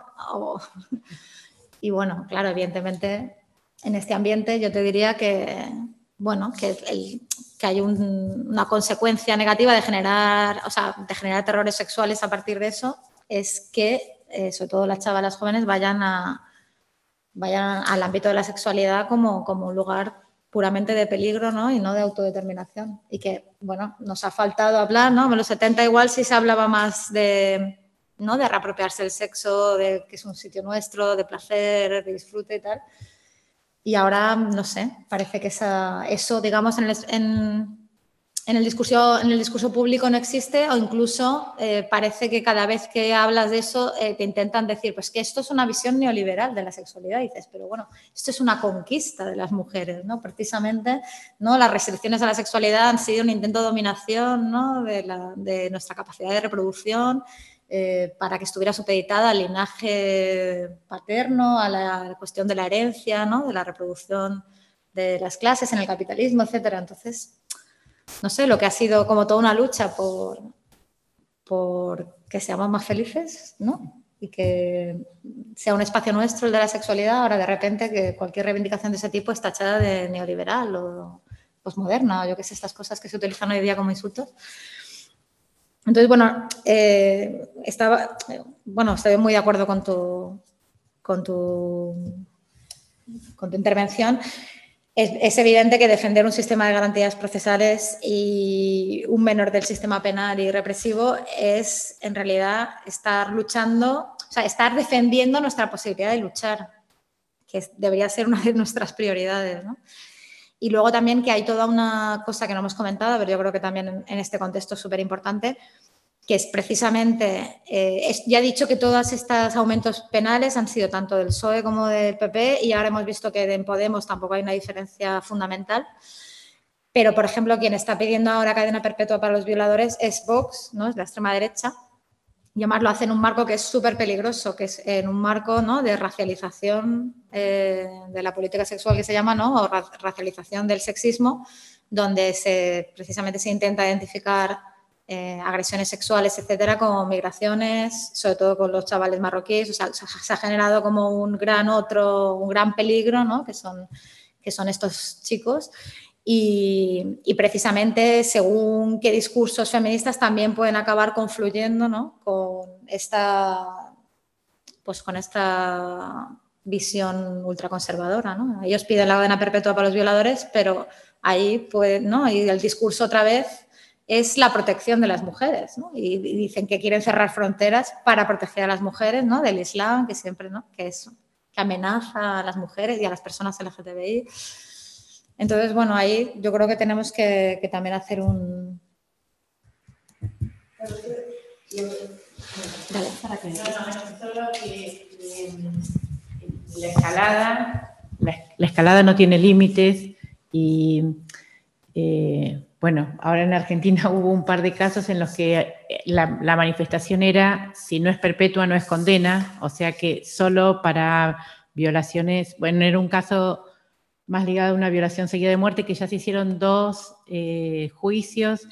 Y lo que surge, yo me quedé muy interpelada por la intervención de Laura la vez pasada, porque lo que surge de, la autopsia y del, bueno, no sé cómo se llama, de las pericias, es que era una piba mm, chica de 16 años eh, murió por sobredosis, pero todo lo, todo lo que aparece como rastro de, haber mantenido relaciones sexuales no tiene signos de agresión. Y entonces no hay caso, todo el mundo quiere que lo condenen a, las dos personas, no por haberle vendido droga, no por haber consumido con una menor de edad, sino por haberla violado, porque por el solo hecho de ser menor de edad es evidencia que fue violada y eh, ya hubo dos juicios y, todo gira en torno de lo patriarcal del, tribunal, que probablemente, como, como, dice la compañera, ya lo sabemos que sean muy patriarcales, eh, pero eh, está así también dividido el movimiento feminista en este caso en particular porque hay un sector que sigue sosteniendo como la, autonomía de, esta joven a consumir sustancias, a tener relaciones sexuales, inclusive con dos varones en simultáneo, eh, y que en todo caso la pena tiene que estar vinculada a que no la hayan cuidado, a que cuando empezó a hacer crisis no la hayan llevado a un servicio médico, que por otra parte nadie le iba a llevar porque sabían o nadie, era riesgoso. Eh, entonces, eso, me quedo pensando cómo, cómo se desescala, porque la, escalada va siempre a más y esto y los sectores más conservadores están agazapados a que les demos buenos argumentos o malos argumentos, pero que ellos los convierten eh, de alguna manera. Y después me quedo pensando también, comparto un poco la preocupación o la, la, me parece que es un poco una encrucijada la cuestión del victimismo, porque por un lado, comparto que no, no, no, hay nada peor que reducir a las mujeres o a las personas a la condición de víctima, porque eso es lo que sucede después, sobre todo cuando es en la punta de entrada para sistemas de protección, pero también en esta avanzada neoliberal, bueno, sobre todo lo digo para América Latina, muchas veces el único modo de ingresar a algún beneficio social es por la condición de, de víctima, ¿no? Entonces, bueno, es una paradoja, una encrucijada, porque, bueno, también lo ha sido históricamente con las personas discapacitadas o con discapacidad funcional, no sé cómo, acá no se dice discapacitada habitualmente. Em, bueno, que, bueno, como esa, tener la pensión, ¿no? Claro, como, bueno, eso, todo desordenado. Sí, pero en esto que tú planteabas, por ejemplo, es que me pasa lo mismo que con las ayudas condicionadas, ¿sabes? O sea, yo creo que se pueden ir con argumentos a la mayor, ¿sabes? De, hacer un mejor reparto de la riqueza, de que, o sea, de que tú no tengas necesidad de, para recibir algo que precisas, tener, o sea, es que casi se fuerza la situación, casi se van generando cuestiones, es decir, si una mujer con hijo a cargo eh, puede recibir más fácilmente una ayuda y una pensión o una, ayuda económica, si es víctima de violencia de género, es que eso que, claro, para esa persona es evidente que es una, que es una vía, pero eso va a inflar siempre también que no quiere decir que no lo haya pasado, pero que creo que previamente, si hay un reparto, a lo mejor esa mujer puede irse antes de, ese entorno que para ella no es seguro, que, está favoreciendo el problema. No sé, que creo que hay modos de, argumentar previamente, no esperar ya al nivel en donde se ha producido la, la agresión, ¿sabes? O sea, entonces, esas son cuestiones. Yo estoy yendo también al curso, a otro curso de la reacción patriarcal. O sea, y en Vox se ve muy fácilmente. A mí me dejó, mm, cuando ellas van analizando los discursos, me dejó impresionada cómo la cuestión de, la islamofobia está, está funcionando, porque tú tienes a la Bascal diciéndote estamos con los españoles con papeles o sin papeles. Claro, ¿qué está diciendo eso? Que toda la gente, o sea, eh, argentinos, colombianos, tal, pues bueno, todavía pueden caber, pero donde se está poniendo el, tema es en, en marroquíes, o sea, eh, pero que ya lo ves empezar de antes con, las cuestiones. Yo me acuerdo cuando salió aquel anuncio en el metro de tu abuela cobra 400 euros y estos no sé cuánto se llevaban. O sea, digo, pero vamos a ver, que lo que han... Es, muy capcioso. Probablemente ellos han puesto a calcular toda la industria que hay en torno a los centros de atención al menor, los, policías, los no sé qué, los no sé cuánto, y, esos cuestan, y, por ahí qué es lo que reciben. Dices, bueno, es que es una cosa propagandística que ya no está asustando a nadie. En conflictos bélicos, y te vienen inmigrantes y son de los países eh, musulmanes, entonces es, nuestras mujeres están en peligro. Digo, joder, voy a volver al siglo XVII con los crímenes de honor. O sea, es que... Eh, y sin embargo, a mí me parece mucho más potente que yo necesariamente puedo defenderme incluso con un recurso también, así se me ataca, utilizar y en la respuesta, ¿sabes? No esperar a que un juez eh, eh, considere o la policía me atienda, o no, sé, son, son cuestiones que además me parecen ficticias, me parecen ficticias y que te meten en unos berenjenales de los que es muy difícil salir. Por eso yo creo que debe ser previo, previo en las medidas que se piden, en las ayudas que se piden, que no estén condicionadas, por ejemplo, porque puede haber mucha gente muy necesitada que no pase por esa experiencia y está pasando muchas necesidades también. Eso yo creo que se puede visibilizar así. O sea, que hay personas que están en situaciones tremendas de pobreza, aunque no hayan sufrido una, una agresión, ¿Sabes? O sea, que esto no quiere decir que las que denuncian que esa agresión sea mentira y lo hagan para, para cobrar el dinero, ¿no? Es ir a la mayor, es ir a un momento previo, previo de entender la seguridad como verdadera seguridad, no como una lógica securitaria, ¿sabes? Que no va solo a los adolescentes, que los adolescentes les preguntan en el CIS, pero tú vas ya a los colegios y como se tiene esa lógica también preventiva, o sea, es algo que se ha impuesto también eh, esa dimensión, pues tú ya ves, yo qué sé, un niño de 8 años que, con dos amigos está jugando con una niña y a lo mejor es que hasta tu mirada ves allí un futuro agresor, ¿sabes? O sea, cuando todavía dice, pero vamos a ver, por favor, vamos a razonar un poco con esto. O sea, que, que no sé cómo se va construyendo ese peligro en torno a la sexualidad, evidentemente.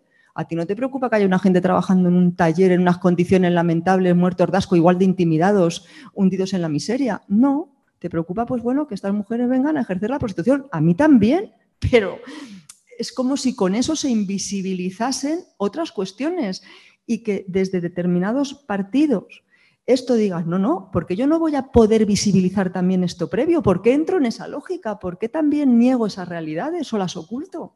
Es que yo, yo puedo, la estrategia de vos casi no la comparto, pero es que la entiendo. Pero lo que no entiendo es que eso no se vaya en otro, eh, no se vaya en otro plano a decir, oye, que también hay gente pasando necesidades, niños pasando hambre, gente fuera de sus casas y no reciben ni un duro y es muy inseguro todo esto. Pues oye, no. Con lo cual ya, no sé, o sea, tanto estudio de ciencias políticas y la facultad y no sé qué, pues no sé para qué sirve, sinceramente. Por eso es tan importante que, bueno, que la cuestión de la violencia pues ha sido muy, o sea, es, importante, pero un feminismo que constantemente ponga esa cuestión en el centro y se olvide de otras situaciones, pues sí, no. Yo creo que debemos empezar a pensar cómo, cómo sería un feminismo de clase que ponga esas cuestiones del trabajo, del acceso a renta, a vivienda, o un feminismo que quiera transformar la sociedad y también se preocupe de los derechos de las personas migrantes, etcétera. Pues el problema es ese, si tú quieres bueno, eh, si pones todo el rato la cuestión de la violencia en el centro, sabes que eso es un pozo de energía política brutal que se lleva todo y que encima está siendo instrumentalizado por fuerzas, digamos, contrarias a, las emancipadoras en todos los sentidos, tanto por la extrema derecha como los partidos eh, de las instituciones, etcétera. Entonces, bueno, esa es una de las discusiones, yo creo, más importantes en el feminismo hoy, ¿no? De cómo hacer un feminismo de clase y por qué tiene que ser antipunitivo, ¿no? Es que esto es lo mismo, no sé si acordáis, cuando la manifestación esa del 18, había discusiones, pues tiene que ser inclusivo. Oye, yo no tengo ningún problema con que sea inclusivo, pero si va a ser para que vaya encabezando la manifestación, pues yo qué sé, Botín y las mujeres empresarias, pues oye, ¿yo qué quieres que te diga? Pues yo dejo de ser inclusiva. Es que no sé por qué hay que tener esa corrección política. O sea, entiéndeme, cuando tú estás echando a la gente, o sea, estás, eh, o sea, Quiero decir, para mí es importante plantear la cuestión de la seguridad no en términos securitarios y preventivos. Y yo creo que eso puede ser un discurso que llegue también a la gente que está sufriendo esas inseguridades. Que si tú no la abordas por ese lado, esa gente es pasto de ver en el marroquí el que le quita él casi su sustento, vamos, el pan y la sal. Entonces, claro, estás favoreciendo y poniendo la alfombra roja a la emergencia de posturas, pues hombre, no sé, por decir, hay que darlo un poco, xenófobas, eh, racistoides, o sea, no sé. Y, en, zonas, yo, yo, trabajo en la prisión. Y yo me encuentro que la gente que hay allí, tú lo has explicado bien, es, cómo se gestiona la pobreza. Es gente muy pobre, muy necesitada, pero no de clase obrera, o sea, de clase ya fuera de, o sea, de excluidos. O sea, pero la ideología fascistoide, o sea, o podríamos decir de las derechas extremas, esto es pues, porque podemos matizar respecto a los términos, Campa por su. O sea, no, es, no es nuevo. O sea, eh, pues yo qué sé, de todos conocemos lo que ha sido la Legión y cómo han sido mamporreros, yo qué sé, de, Fuerza Nueva, las clases, o sea, gente un poco de los barrios obreros mm, sobre los que había más pobreza en los años 70, 80, pero es que esto es así ahora. La población reclusa que no tiene dónde caerse muerta ve que sus enemigos son los extranjeros. O sea, el índice de simpatías por Vox en la cárcel. Dices, por favor, o sea, ¿cómo es posible? Cuando hemos estado en el COVID eh, y hemos tenido que recurrir en algún momento a alguna brigada del ejército, de tal o de la Guardia Civil yendo a limpiar las cárceles, los presos han aplaudido. O sea, han aplaudido. O sea, oye, que a mí me parece muy bien que vengan y limpien, pero te ahorras el aplauso. Pues es que esto te encuentras en estas situaciones ya. Entonces, claro, o sea, tú tenías el movimiento anarquista de negándose a construir cárceles donde les podían meter y ahora dice, pues nada, viva la Guardia Civil que me viene a limpiar el talego. O sea, pero claro, es que está eso. Yo discuto con gente en la cárcel, gente que está tirada, que está sobre ellos cayendo todo el peso del sistema. Y te hablan de pues, la fascinación por eso, España, los hombres. Eh, pues sí, te hablan de esas cosas para encontrarte a alguien que no vaya por esa línea, pues bueno, es gente más criminalizada. Si, te encuentras a alguien por un delito más político y eres de extrema izquierda, pues estás en primer grado. Si eres un facha, pues estás en vida normal. No sé cómo explicarlo. Estas, estas cuestiones se reproducen también incluso dentro de los sectores más desfavorecidos. No sé si hay alguna pregunta desde casa, que hay una que hacía Sofía que decía cómo se define el feminismo del poder. Y no sé si hay alguna otra cuestión que podéis abrir el micro e intervenir.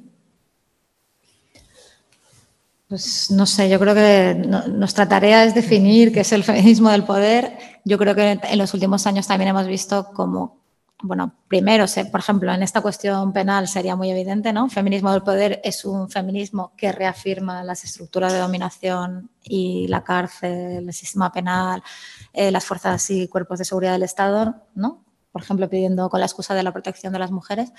Y luego, por otra parte, también hemos visto como, como el feminismo eh, ha servido para legitimar el, gobierno, políticas de todo tipo, eh, pero incluso como que mucha gente, como decías tú, Ana Botín se declara feminista, ¿no? Entonces, eh, cuando todo el mundo se, declara feminista, ¿cómo rompemos ese interclasismo que es lo que hace, es lo que despotencia el feminismo como herramienta de, emancipación? Entonces, bueno, eh, mm, así como de, una cosa muy básica, pues evidentemente sería un postulado como más de tipo liberal, ¿no? Donde eh, son mujeres que están preocupadas por romper el techo de cristal, que es lo que le impide ¿no? llegar a lo máximo pues toda esta cuestión de las cuotas ahora en consejos de administración, que es la última política implementada por, el PSOE para el 8M, ¿no? Entonces es un tipo de, políticas que no son igualitarias o emancipadoras, sino todo lo contrario, ¿no? Eh, reafirman esta estructura de dominación con la excusa y la legitimidad que da el feminismo en los últimos años. sería algo así como, eh, ya se entiende la igualdad, pero cada una en su estrato social. Igualdad con los hombres, pero cada una dentro de su estrato social, ¿no? Evidentemente. Dentro del mismo régimen de violencia también, ¿no? Dentro del mismo régimen. Nadie va a pedir igualdad o cuotas en los invernadores de Almería, ¿no? Entre los que recogen los pepinos o no. Las cuotas siempre son en lugares de poder. Por eso también deberíamos cuestionarnos ese tema de, alguna manera, pero bueno. un gobierno feminista porque haya 10 ministras, pues mira, no sé, o sea, no hay garantía de nada, ¿sabes? Será más bien qué políticas se están llevando a cabo. Digo yo, vamos. Sí, sí, totalmente. ¿Hay más preguntas? Lo del consentimiento antes que estabas comentando, me he acordado precisamente como este feminismo radical niega que pueda haber consentimiento también en el trabajo sexual. No solo en la sexualidad, sino, claro, en, el trabajo sexual. Y eso, como están diciendo las trabajadoras sexuales, las deja desprotegidas, porque si nunca hay consentimiento, ellas no pueden denunciar una agresión, porque mm, conceptualmente no existe, porque siempre son agredidas. Entonces, bueno, es bueno, eso es uno de los problemas eh, evidentes de, la cuestión del consentimiento. Y luego, mm, lo que tú decías del puritanismo, creo, o lo decías tú, no sé, bueno, lo del puritanismo, ¿no? Que, o sea, como que toda esta ola parece que la consecuencia al miedo a las, a las agresiones sexuales se devuelve, ¿no? En una visión de la sexualidad donde eh, pues, pues, es mejor como una idea de restringir mi, capacidad de salir, de acción, de cosas que puedo hacer. Eh, un ejemplo muy claro para mí, eh, bueno, muchas de las discusiones que se dan sobre estas cuestiones en los medios es evidente que están ya mm, promocionando un marco puritano, digamos, conservador. Y yo recuerdo una de las últimas discusiones que fue un comentario que hizo un, youtuber, ¿no? Que decía algo así como que él, o su amigo, no sé qué decía, se queda muy tarde en los bares eh, sin beber y entonces espera que las tías estén muy borrachas para llevárselas a su casa. aparte de la, estupidez que te puede parecer este comentario o lo mal que habla de la persona que lo ha dicho, mm, el marco al final que se impuso en los medios era ninguna persona, ninguna mujer borracha puede consentir. Entonces, claro, entonces de repente es, ah, bueno, ¿no? Y, y por ahí leías, ¿no? Pero entonces no, los, tíos no os podéis ir con tías borrachas. Es en plan, oye, perdona, o sea, eh, que salimos de marcha y nos drogamos y nos emborrachamos porque nos da la gana y a veces incluso porque queremos follar, y eso es una parte de eso. Y, tampoco van a ser ellos los que decidan cuándo puedo tener yo unas relaciones sexuales borracha o qué nivel de borrachera. Es evidente que si una persona está incapacitada para para consentir, para, para, moverse, para, pues ahí pues está bien que la gente tenga un poco de conciencia, ¿no? Pero bueno, aún así, ¿no? ese marco acaba como restringiendo tus posibilidades. ¿no? Que las chicas van a, ya ahora con, con, vasos donde con tapadera para que no les eche nada en la bebida, cuando además es evidente que es otro, otro terror sexual, Sí, se han inventado unos vasos como con tapadera para que no te echen nada en la bebida, cuando además eh, todas las investigaciones desde toxicológicas dicen que cuando la gente va a los hospitales a que les hagan pruebas porque dicen es que me he despertado en una cama de no sé quién o me, han agredido y creo que me han hecho algo en la bebida, mm, los estudios, por ejemplo, ¿no? La, la, cosa esa de la burundanga, que a los medios les gusta tanto, la burundanga, bueno, pues los estudios toxicológicos dicen que hay muy poquitos casos, muy pocos, donde eso sucede así, ¿no? Donde alguien te echa algo en la bebida para abusar sexualmente de ti. Normalmente, claro, el marco son pues chicas que se emborrachan o se drogan y en algún momento son agredidas y entonces, claro, o tienes miedo de que precisamente se te culpabilice, ¿no? O no te crean y por eso dices que te han echado algo en la bebida, porque si tú dices que te has emborrachado, o sea, como es el marco patriarcal, que el, que tenemos que desmontar es los abusos sexuales son abusos o agresiones, independientemente de si te lo han echado en la bebida o tú estabas inconsciente porque te has emborrachado por prueba de voluntad, pero pero eh, generar un nuevo pánico, una nueva histeria, ¿no? que además se potenció este verano con la cuestión esta de los pinchazos, que también era absurdo porque no se estaba pinchando nada, ninguna sustancia, además es muy, muy raro que te pinchen algo para dejarte inconsciente porque el- el- o sea, tardaría mucho en pincharte la cantidad necesaria para... Para, no, no- y no se, no se relacionó esto con ningún abuso y sin embargo estaba cada día en los medios de comunicación, era agosto, bueno, no había más noticias. Pero bueno, eso también tuvo consecuencias en muchos eh, lugares, en muchos eh, festivales de música, se, se re- hubo más presencia policial para evitar que... Y era en plan, pero ahora lo solucionamos con más policía. No. O sea, Bueno, y, ¿cuál con, es? y con la restitución del honor, ¿no? Que a mí también esto que tú lo has comentado y que también está apareciendo. Bueno, no, pero es que ya esa- no, hablábamos con la, con- con la parte de la ley Mordaza que habla de este tipo de cuestiones con respecto al compartir imágenes y no sé qué, ¿no? Y, que incluye ya y que muchas de estas prácticas, muchas veces de tu propia práctica sexual consentida, que reinterpretas luego como algo que no has hecho bien, ¿no? O sea, eso es muy fuerte que tengas que sentir culpable de algo que, ¿no? que ya no es ni victimización ni no, es como que se cuestiona absolutamente todo tipo de sexualidad femenina, además. Y político.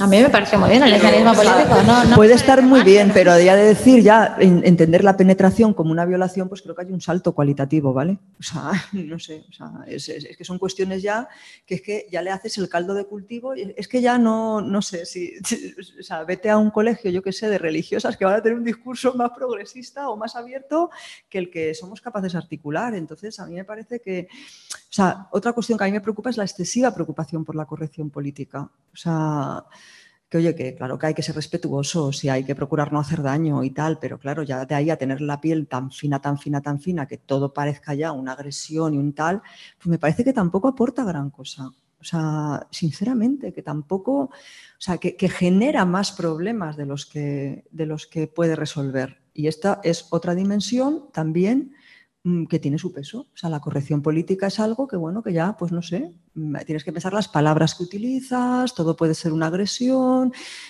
Yo creo que todos sabemos que una palabra puede herir mucho, eso no es un hecho, pero de ahí a que ya tengas que pensar en lo que hablas, pues ot- otra gran cuestión que, dentro de nada, pues pues correrán ríos de tinta también sobre este tema y sobre cómo ya te pones tú ya te, te limitas en determinadas expresiones, porque es que, no, no- no sé, o sea, y de ahí pues paso, tú hablabas de delitos de odio, pues nada, pues delitos de odio también, o sea, yo me he encontrado noticias donde la policía dice ser víctima de delitos de odio, yo es que ya no sé ya cómo calificar este tema, ¿sabes? O sea, pero que se han ido a los tribunales, o sea, que, sí. Estas, que estas denuncias han prosperado, o sea, digo, pero... O por delito de odio a los fascistas también le han imputado a unos O chavales. sea, entonces, mm, pues digo, bueno, pues bien, o sea, sigamos en esta línea, ¿sabes? Sigamos, que es Bueno, la bastante... siguiente batalla va a ser la, bajar la edad de, imputa- eh, de imputabilidad, por, ¿no? por la cuestión esta, la discusión de la violación grupal donde habían menores, que la gente está diciendo, ¿cómo es posible que estén sueltos? A ver, que son niños de 14 años. O sea, dentro de poco van a pedir que se baje y se pueda encerrar a, cual- a cualquier chaval. De hecho, hay un problema de esta ley que a nadie le importa, nadie ha dicho nada porque, bueno, porque no es una prioridad del feminismo, pero hay un, o sea, un problema de la ley de sí es que no sé cómo se les ha colado que en los menores que cometan agresiones, se les, la pena mínima es un año de internamiento. Es mayor que la pena de los adultos, cosa que es inverosímil, ¿no? Y que, bueno, el PSOE ha dicho que lo va a corregir en la reforma esta que va a hacer de la ley, espero que sí. Pero bueno, eso a nadie le ha preocupado, o sea, que, que más agresión ya sabemos que puede ser desde, que es otro de los problemas de la ley, que, que dice, bueno, hemos mejorado que ahora agresión es todo eh, no hay diferencia entre abuso y agresión, pero entonces agresiones desde tocar el culo en el autobús hasta poner, ¿no? Como decíamos antes, hasta ponerte un cuchillo y violarte. Que igual a un chaval por tocar el culo a alguien le puedan meter un año de internamiento que va a salir de ahí tocado de la cabeza. Es que además ahí se, desvirtúa toda la penal y queda como como, como vos decías, el, la agresión sexual al igual que el homicidio y un, a, un menor más alto que un mayor. Pensaba de la corrección política y me parece que es como una contracara también de la falta de debate político, como esa imposición de un discurso unificado. Nosotros un poco eh, lo discutíamos con compañeras de la facultad cuando, como trabajo en la facultad, a veces vienen los, las estudiantes sobre todo, a denunciar a sus compañeros porque discutieron en una asamblea y fue violento. Bueno, entonces nosotros empezamos a, reconstruir todas las violencias que podríamos haber sufrido. Bueno, y como ni sin pelo ni con dos pelucas, eh, efectivamente por momentos se han pasado agresiones muy desagradables, agresiones machistas, sobre todo en las direcciones estudiantiles, que bueno, yo soy de una carrera muy feminizada, pero siempre había dirigentes varones. Eh, pero también esta cosa de no poder tramitar políticamente y en términos de debate las diferencias, bueno, es también pedir que las normas o las autoridades resuelvan todo lo que, lo que tiene que resolver la política, que también un poco lo decíamos la, vez pasada, ¿no? Como este vaciamiento es solo, también, también solo eh, contribuyente a, a que los poderes fuertes se fortalezcan y, la disputa política de abajo para arriba sea cada vez más debilitada. Sí, bueno, uno de los problemas que yo también veo de la discusión de la ley es que se ha hecho como, como todo el rato hay esta propaganda ¿no? de las leyes que se emiten. Se ha dicho constantemente, esta ley va a acabar con la impunidad. De, y es en plan, a ver, ninguna ley va a acabar con la impunidad y ninguna ley va a acabar nunca con la violencia sexual, porque para acabar con la violencia sexual tienes que transformar la, sociedad de una manera súper profunda, ¿no? Que bueno, que ese es el objetivo. Y cuando hablamos, por ejemplo, ¿no? del marco este estadounidense, que supongo que explicará la compañera el próximo día, de abolir la policía o abolir las prisiones, ¿no? Lo que dicen eh, las activistas de Estados Unidos es, es un marco en el cual tú te planteas eh, cómo sería la sociedad que no necesitase las prisiones o la policía. Y entonces tus acciones van de, ahí a transformar la sociedad y, por eso hablan de justicia transformadora, ¿no? que va un paso más allá de la restaurativa y que es un marco, digamos, como más de, comunitario, ¿no? de, hacer justicia, donde tú te planteas no solo resarcir a la víctima, no solo generar otro marco de entendimiento comunitario donde, ¿no? donde hay una, una interacción entre agresor, agredida y comunidad, sino donde también en toda tu acción tú te estás planteando cómo transformar las condiciones que dan lugar a la violencia y sobre todo cómo no generar más violencia. ¿no? O reafirmando, por ejemplo, prisiones o dando más poder a la policía, tú estás eh, reafirmando situaciones que producen más violencia social. Entonces, bueno, ese es un marco que yo creo que explicará bien la compañera, pero que es interesante. Y para cerrar, yo os quería, bueno, te voy a mandar el link. Hay un documento de las jornadas feministas de, de Euskal Herria del 2019 que se llama La Justicia Feminista Debate, que yo creo que está súper bien para mover estas cuestiones. Te voy a mandar el link para que se los pases a, para que lo pases, vamos. Y, para, para finalizar, quería leeros como algunas propuestas, evidentemente no las voy a explicar, pero están en el documento, pero yo creo que está bien porque recogen muchas de las cosas que hemos hablado. Y que eh, estos son los, epígrafes, pero luego está desarrollado en el documento, ¿no? Y dicen, por ejemplo, ¿no? como propuestas. Cuestionar y transformar las bases y los valores que sostienen el sistema judicial actual. Es un, trabajo, digamos, de, simbólico, de trabajo político eh, y discursivo. Trabajar para desmontar el Código Penal en vigor y sus procedimientos. Colocar nuevos discursos desde el feminismo en el ámbito de la justicia. Evitar la tendencia a construir monstruos, esto que hablábamos antes. Situar a la víctima en el centro del proceso profundizar en culturas y prácticas de justicia que se alejen de la justicia penal. Y ellas hablan y explican esto de la justicia restaurativa y de la justicia transformadora. Y luego esto, que yo creo que es súper importante también para los procesos que tenemos en espacios de movimiento, que es entender la justicia como un proceso y reivindicar su dimensión colectiva que yo creo que eso mm, cambia mucho ¿no? la, forma de, también de cómo nos planteamos, porque una discusión de esta del punitivismo, etcétera, es que todo el mundo, mucha gente que está a nuestro alrededor o que son militantes, lo ven muy claro cuando hablamos del sistema penal y judicial y lo vemos más complicado de explicar cuando se trata de atender ¿no? a situaciones de, agresiones dentro de nuestros espacios, ¿no? que ahí a veces pues, estamos reproduciendo lógicas de castigo Y, y, bueno, yo creo que precisamente lo que comentaba antes, ¿no? No sé, en otros espacios también pasa, pero yo, por ejemplo, en Madrid lo he visto, en Valencia también, de, de gente que ya que, o sea, que se está planteando, mira, vamos a hacerlo de otra manera porque lo que hemos hecho hasta ahora pues no nos está funcionando. Se están rompiendo nuestras asambleas, nos estamos peleando con un montón de centros sociales, esto no. Y bueno, ya hay, hay un trabajo muy duro y largo que hacer, pero yo creo que es importante que, empecemos a tener estas discusiones. Bueno, que en otros sitios ya hace muchos años que se tienen, ¿no? En Barcelona, por ejemplo, ¿no? Que es donde yo primero escuché estas perspectivas. Bueno, y en Estados Unidos, ¿no? Con esto que eh, Ahí lo tiene mucho más claro porque yo creo que precisamente, ¿no? Las luchas de liberación negra tienen como esa dimensión, ¿no? De cuestionamiento del sistema penal mucho más claro y luego de la, del, no sé, de la también de la creación de, que es otro de los retos del feminismo, ¿no? Si somos capaces de crear instituciones propias, autónomas, mm, donde podamos generar contrapoderes, otras formas de relacionarnos y de, vida y de comunidad.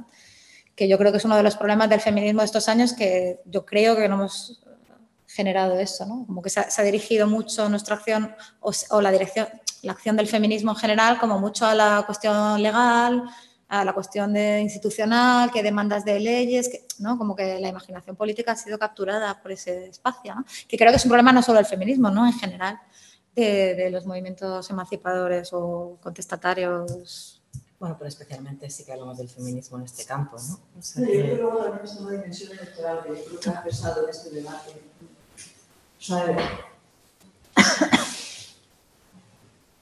Que el estar también eh, tan próximas las elecciones yo creo que ha dado un poco también un cierto brío a esta escenificación de nos separamos cuando en el fondo me parece un poquito escenificación y luego reformulamos desde cuándo se hace esa discusión antes del día del 8M, no sé, que veo que también cuando se contamina por el tema electoral la cuestión, pues ahí aparecen otros intereses más espurios que, creo que influyen también, sin ser lo fundamental, pero creo que también ha jugado un papel. Una disputa por el por el propio capital político del feminismo, ¿no? Como ha sido la cuestión trans, como ha sido, ¿no? Que el PSOE dice que el feminismo es suyo y Podemos dice que, no. Y nosotras decimos que no es suyo, de ninguno, pero, pero tenemos que demostrarlo generando movimientos fuertes, autónomos y nuestras propias instituciones y eso bueno, y poniendo también otros, otras cosas en el centro, que no sea solo la cuestión de la sexualidad. Eso es bueno, ¿no? Yo, es que no me ha dado tiempo, pero iba a leer una cita de Angela Davis justo en ese sentido, ¿no? Como en qué capacidad de transformación podemos tener cuando las propias soluciones incluir más mujeres. los que están sufriendo esa institución, ¿no? como trabajadora que o sea, yo vivo de esto, ¿sabes? Claro. Entonces, bueno, vamos a no, y, y, defender incluso la igualdad en ese campo cuando en realidad nos están haciendo las preguntas como estructurales. ¿no? Entonces, bueno, pues la, intentaremos en la próxima sesión justo abordar esta, este tipo de cuestiones desde la base, también intentando, y por eso hemos llamado así la sesión, los eh, horizontes del feminismo antipunitivista y en el sentido de, cómo esta mirada antipunitivista del feminismo puede orientar a pensar digamos, como propuestas más desde la propia base. Así que nos veríamos el miércoles que viene. Dar las gracias a vosotras, a vosotros y en especial a Nuria por, por esta presentación y nos vemos el miércoles que viene. Gracias a vosotras.